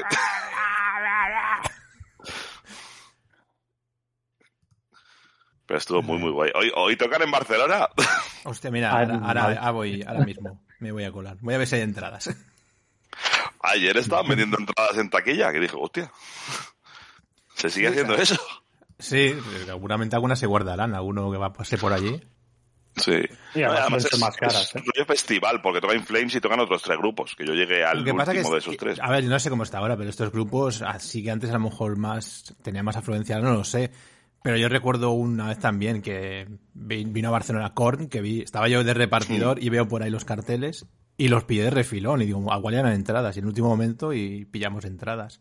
Pero ya era, no sé qué disco era, era de los últimos, que ya no tenía ese tirón. Pero yo no sé, por eso que a lo mejor vas ahora y todavía tienen entradas.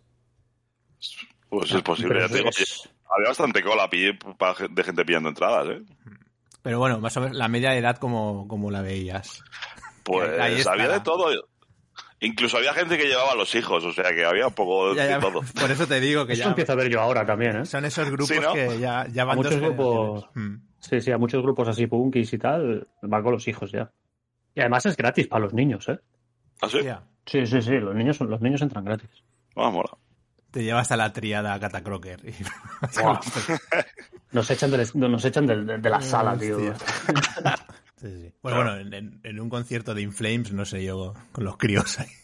Tenía que No, bueno, acolcharlos. había chavales rollo adolescente un poquito más, más de eso, ¿no? Sí, sí. Digo, me lo llevo envuelto aquí con, con almohadas y cinta aislante, no vaya a ser que me... que Eso sí, les tienes, que, les tienes que poner auriculares de estos para el sonido y todo el rollo. Porque lo oigan mejor, ¿no? Directo a hay, muchos niños hay muchos niños que con el ruido se duermen, o sea que muchos. ¿Sé qué? Coño, la hija de un amigo mío le, le encantaba Slipknot. Que se pones al lado del altavoz y se duerme. Sí, sí, sí, sí, al lado del altavoz. Será por la frecuencia Eh, grave. yo pequeño. Se quedan aturdidos, no os confundáis, no se duermen, se aturden. Sí. A ver, ya no me acuerdo, ¿no, bebé? Pero yo- mi padre siempre me dice que yo me dormía al lado del altavoz. Hostia.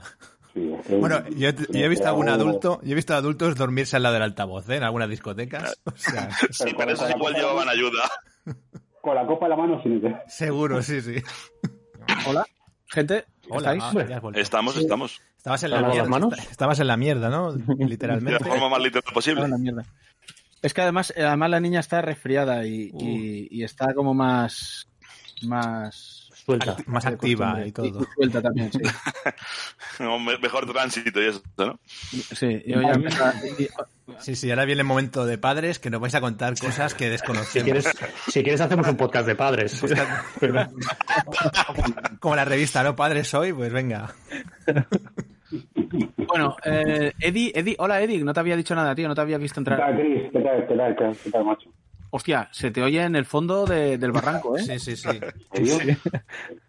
Madre mía. espérate, ¿cómo voy a solucionarlo? Pero es ¿Eh? que, que son estos altavoces, que digo altavoces, estos auriculares. Me voy a por otros y a ver si me escucho mejor, a ver. O sea, si tienes, si tienes otros, mejor, tío. So- más que nada si quieres hablar, porque es que no se te oye, no se te entiende una mierda, tío. Está Voy cuesta a, entender. voy a por ello. Sí. Voy a por ello. ¿Hiciste una escaleta, digamos, de lo que es el episodio? ¿Una escaleta? Un Excel, Sí. un Excel. Hablar en su idioma, un Excel. Si lleva, lleva cuatro, lleva cuatro documentos. ¿Un, un Excel en serio? Hombre, hombre, O sea, yo, yo- yo creo que el de Christopher debe ser el único Excel del mundo que ocupa más de un giga. No, no da para tanto esta, ¿no? lo dice entre A ver, dientes. se escucha hasta un concierto de no sé qué hostias. A ti te da. De- de Mira, dar- yo he trabajado con arquitectos que hacen memorias en Excel. Básicamente un documento de Word creado en Excel. Todo, todo. Hay gente bueno, que debería ser exterminada. De- debe, ser, debe ser como la droga o algo, que algo debe tener que cuando te empiezas ahí ya no, no puedes dejarlo. No. Yo, apre- yo aprendí ahora a filtrar las columnas, eh, ojo, cuidado. de, de- de- de hecho, Miquel, ahora que has dicho que tú trabajas con arquitectos, ¿cómo es que no estás trabajando ahora? ¿Quién dice que lo está haciendo? Se está ya. en el curro. Sí, esta semana me salto un día de trabajo. Hostia. Bueno, vale, pues entonces, entonces nada, podemos, podemos empezar porque ya, ya empezamos tarde, ya son las 11 y 20. Yo Pero, tengo pero era la previa y esas cosas. cuarto como muy tarde, ¿eh? ¿El qué, cariño? El cariño. El almacén. El almacén. Se ha descubierto el pastel. El, el co- está grabado, está grabado. Lo, bu- lo bueno es que sí que está grabado. Sí, sí. Aquí está Pues hace, hace rato que graba. Saca un clip, por favor. Hostia puta. ¿Qué decías, Miquel? que tengo hasta las dos menos cuarto yo. Ah, bueno, sí. A ver, yo lo- mi intención era que estuviéramos antes. Lo que pasa es que, a ver, también es verdad que son dos episodios, ¿eh? No es como el de, el de Dark. Tendremos que. A ver, y creo que tampoco hay tanto de. No, eh, en no. estos dos no hay tanto para. Creo que tampoco, tampoco es para, para estar tanto, tanto rato. Bueno, si, si estáis, eh, lo que sea, yo, o sea, cuando, cuando me digáis, empezamos, ¿vale? Cuando digas. Dale. Adelante. Te doy.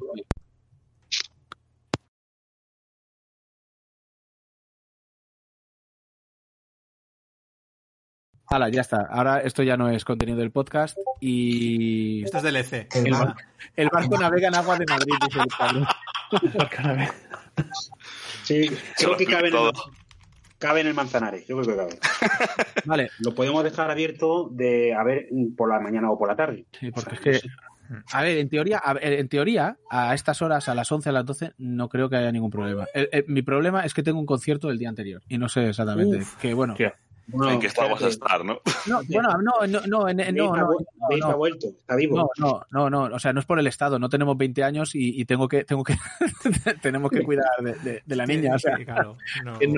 No. es un concierto como cuando antes, pero, pero claro, tampoco sé a qué hora acabaré. Eh, Claro, pero tienes concierto de que vas a Que- que tocáis. cantar, no, no a verlo, ¿no? sí, tengo concierto Vale, que voy a cantar. Entonces, en principio, igual no, igual no hay ningún problema, porque Te ya puedes mirar por la tarde, eh.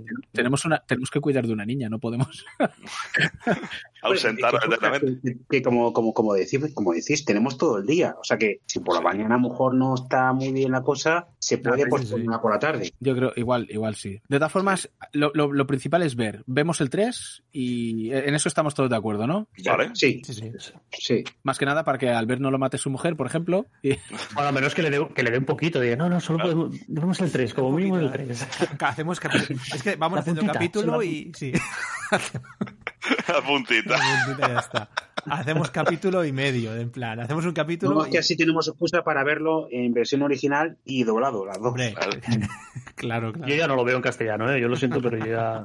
No, Sí, yo, igual, yo lo veo en, en versión. no, tampoco hace falta, si no. no Bueno, también se puede eh, eh, poner el lenguaje para sordos, que también a lo mejor está ahí. Joder. En audio, Eh, con- audio descripción. ¡Hostia! Hostia, audio descripción. Otra, otro mundo esto. Audio eh. descripción. Iba soltando trailers de pronto, "Eh, porque esto luego al final. Ya os explicaré otro, es otro mundo esto también. Sí, sí, sí. Hostias. Bueno, pues, pues nada, vamos Pues a. lo vamos hablando, nos vemos el 3 y, y vamos viendo. y vamos viendo. Eso es, eso es, chicos, eso es. Vamos a comer. Muy Venga, bien. venga, chicos. Vale, Venga, pues, vamos. Caballeros. Y lo dicho. Bon para Eso, todos. eso. Hasta luego. Adiós.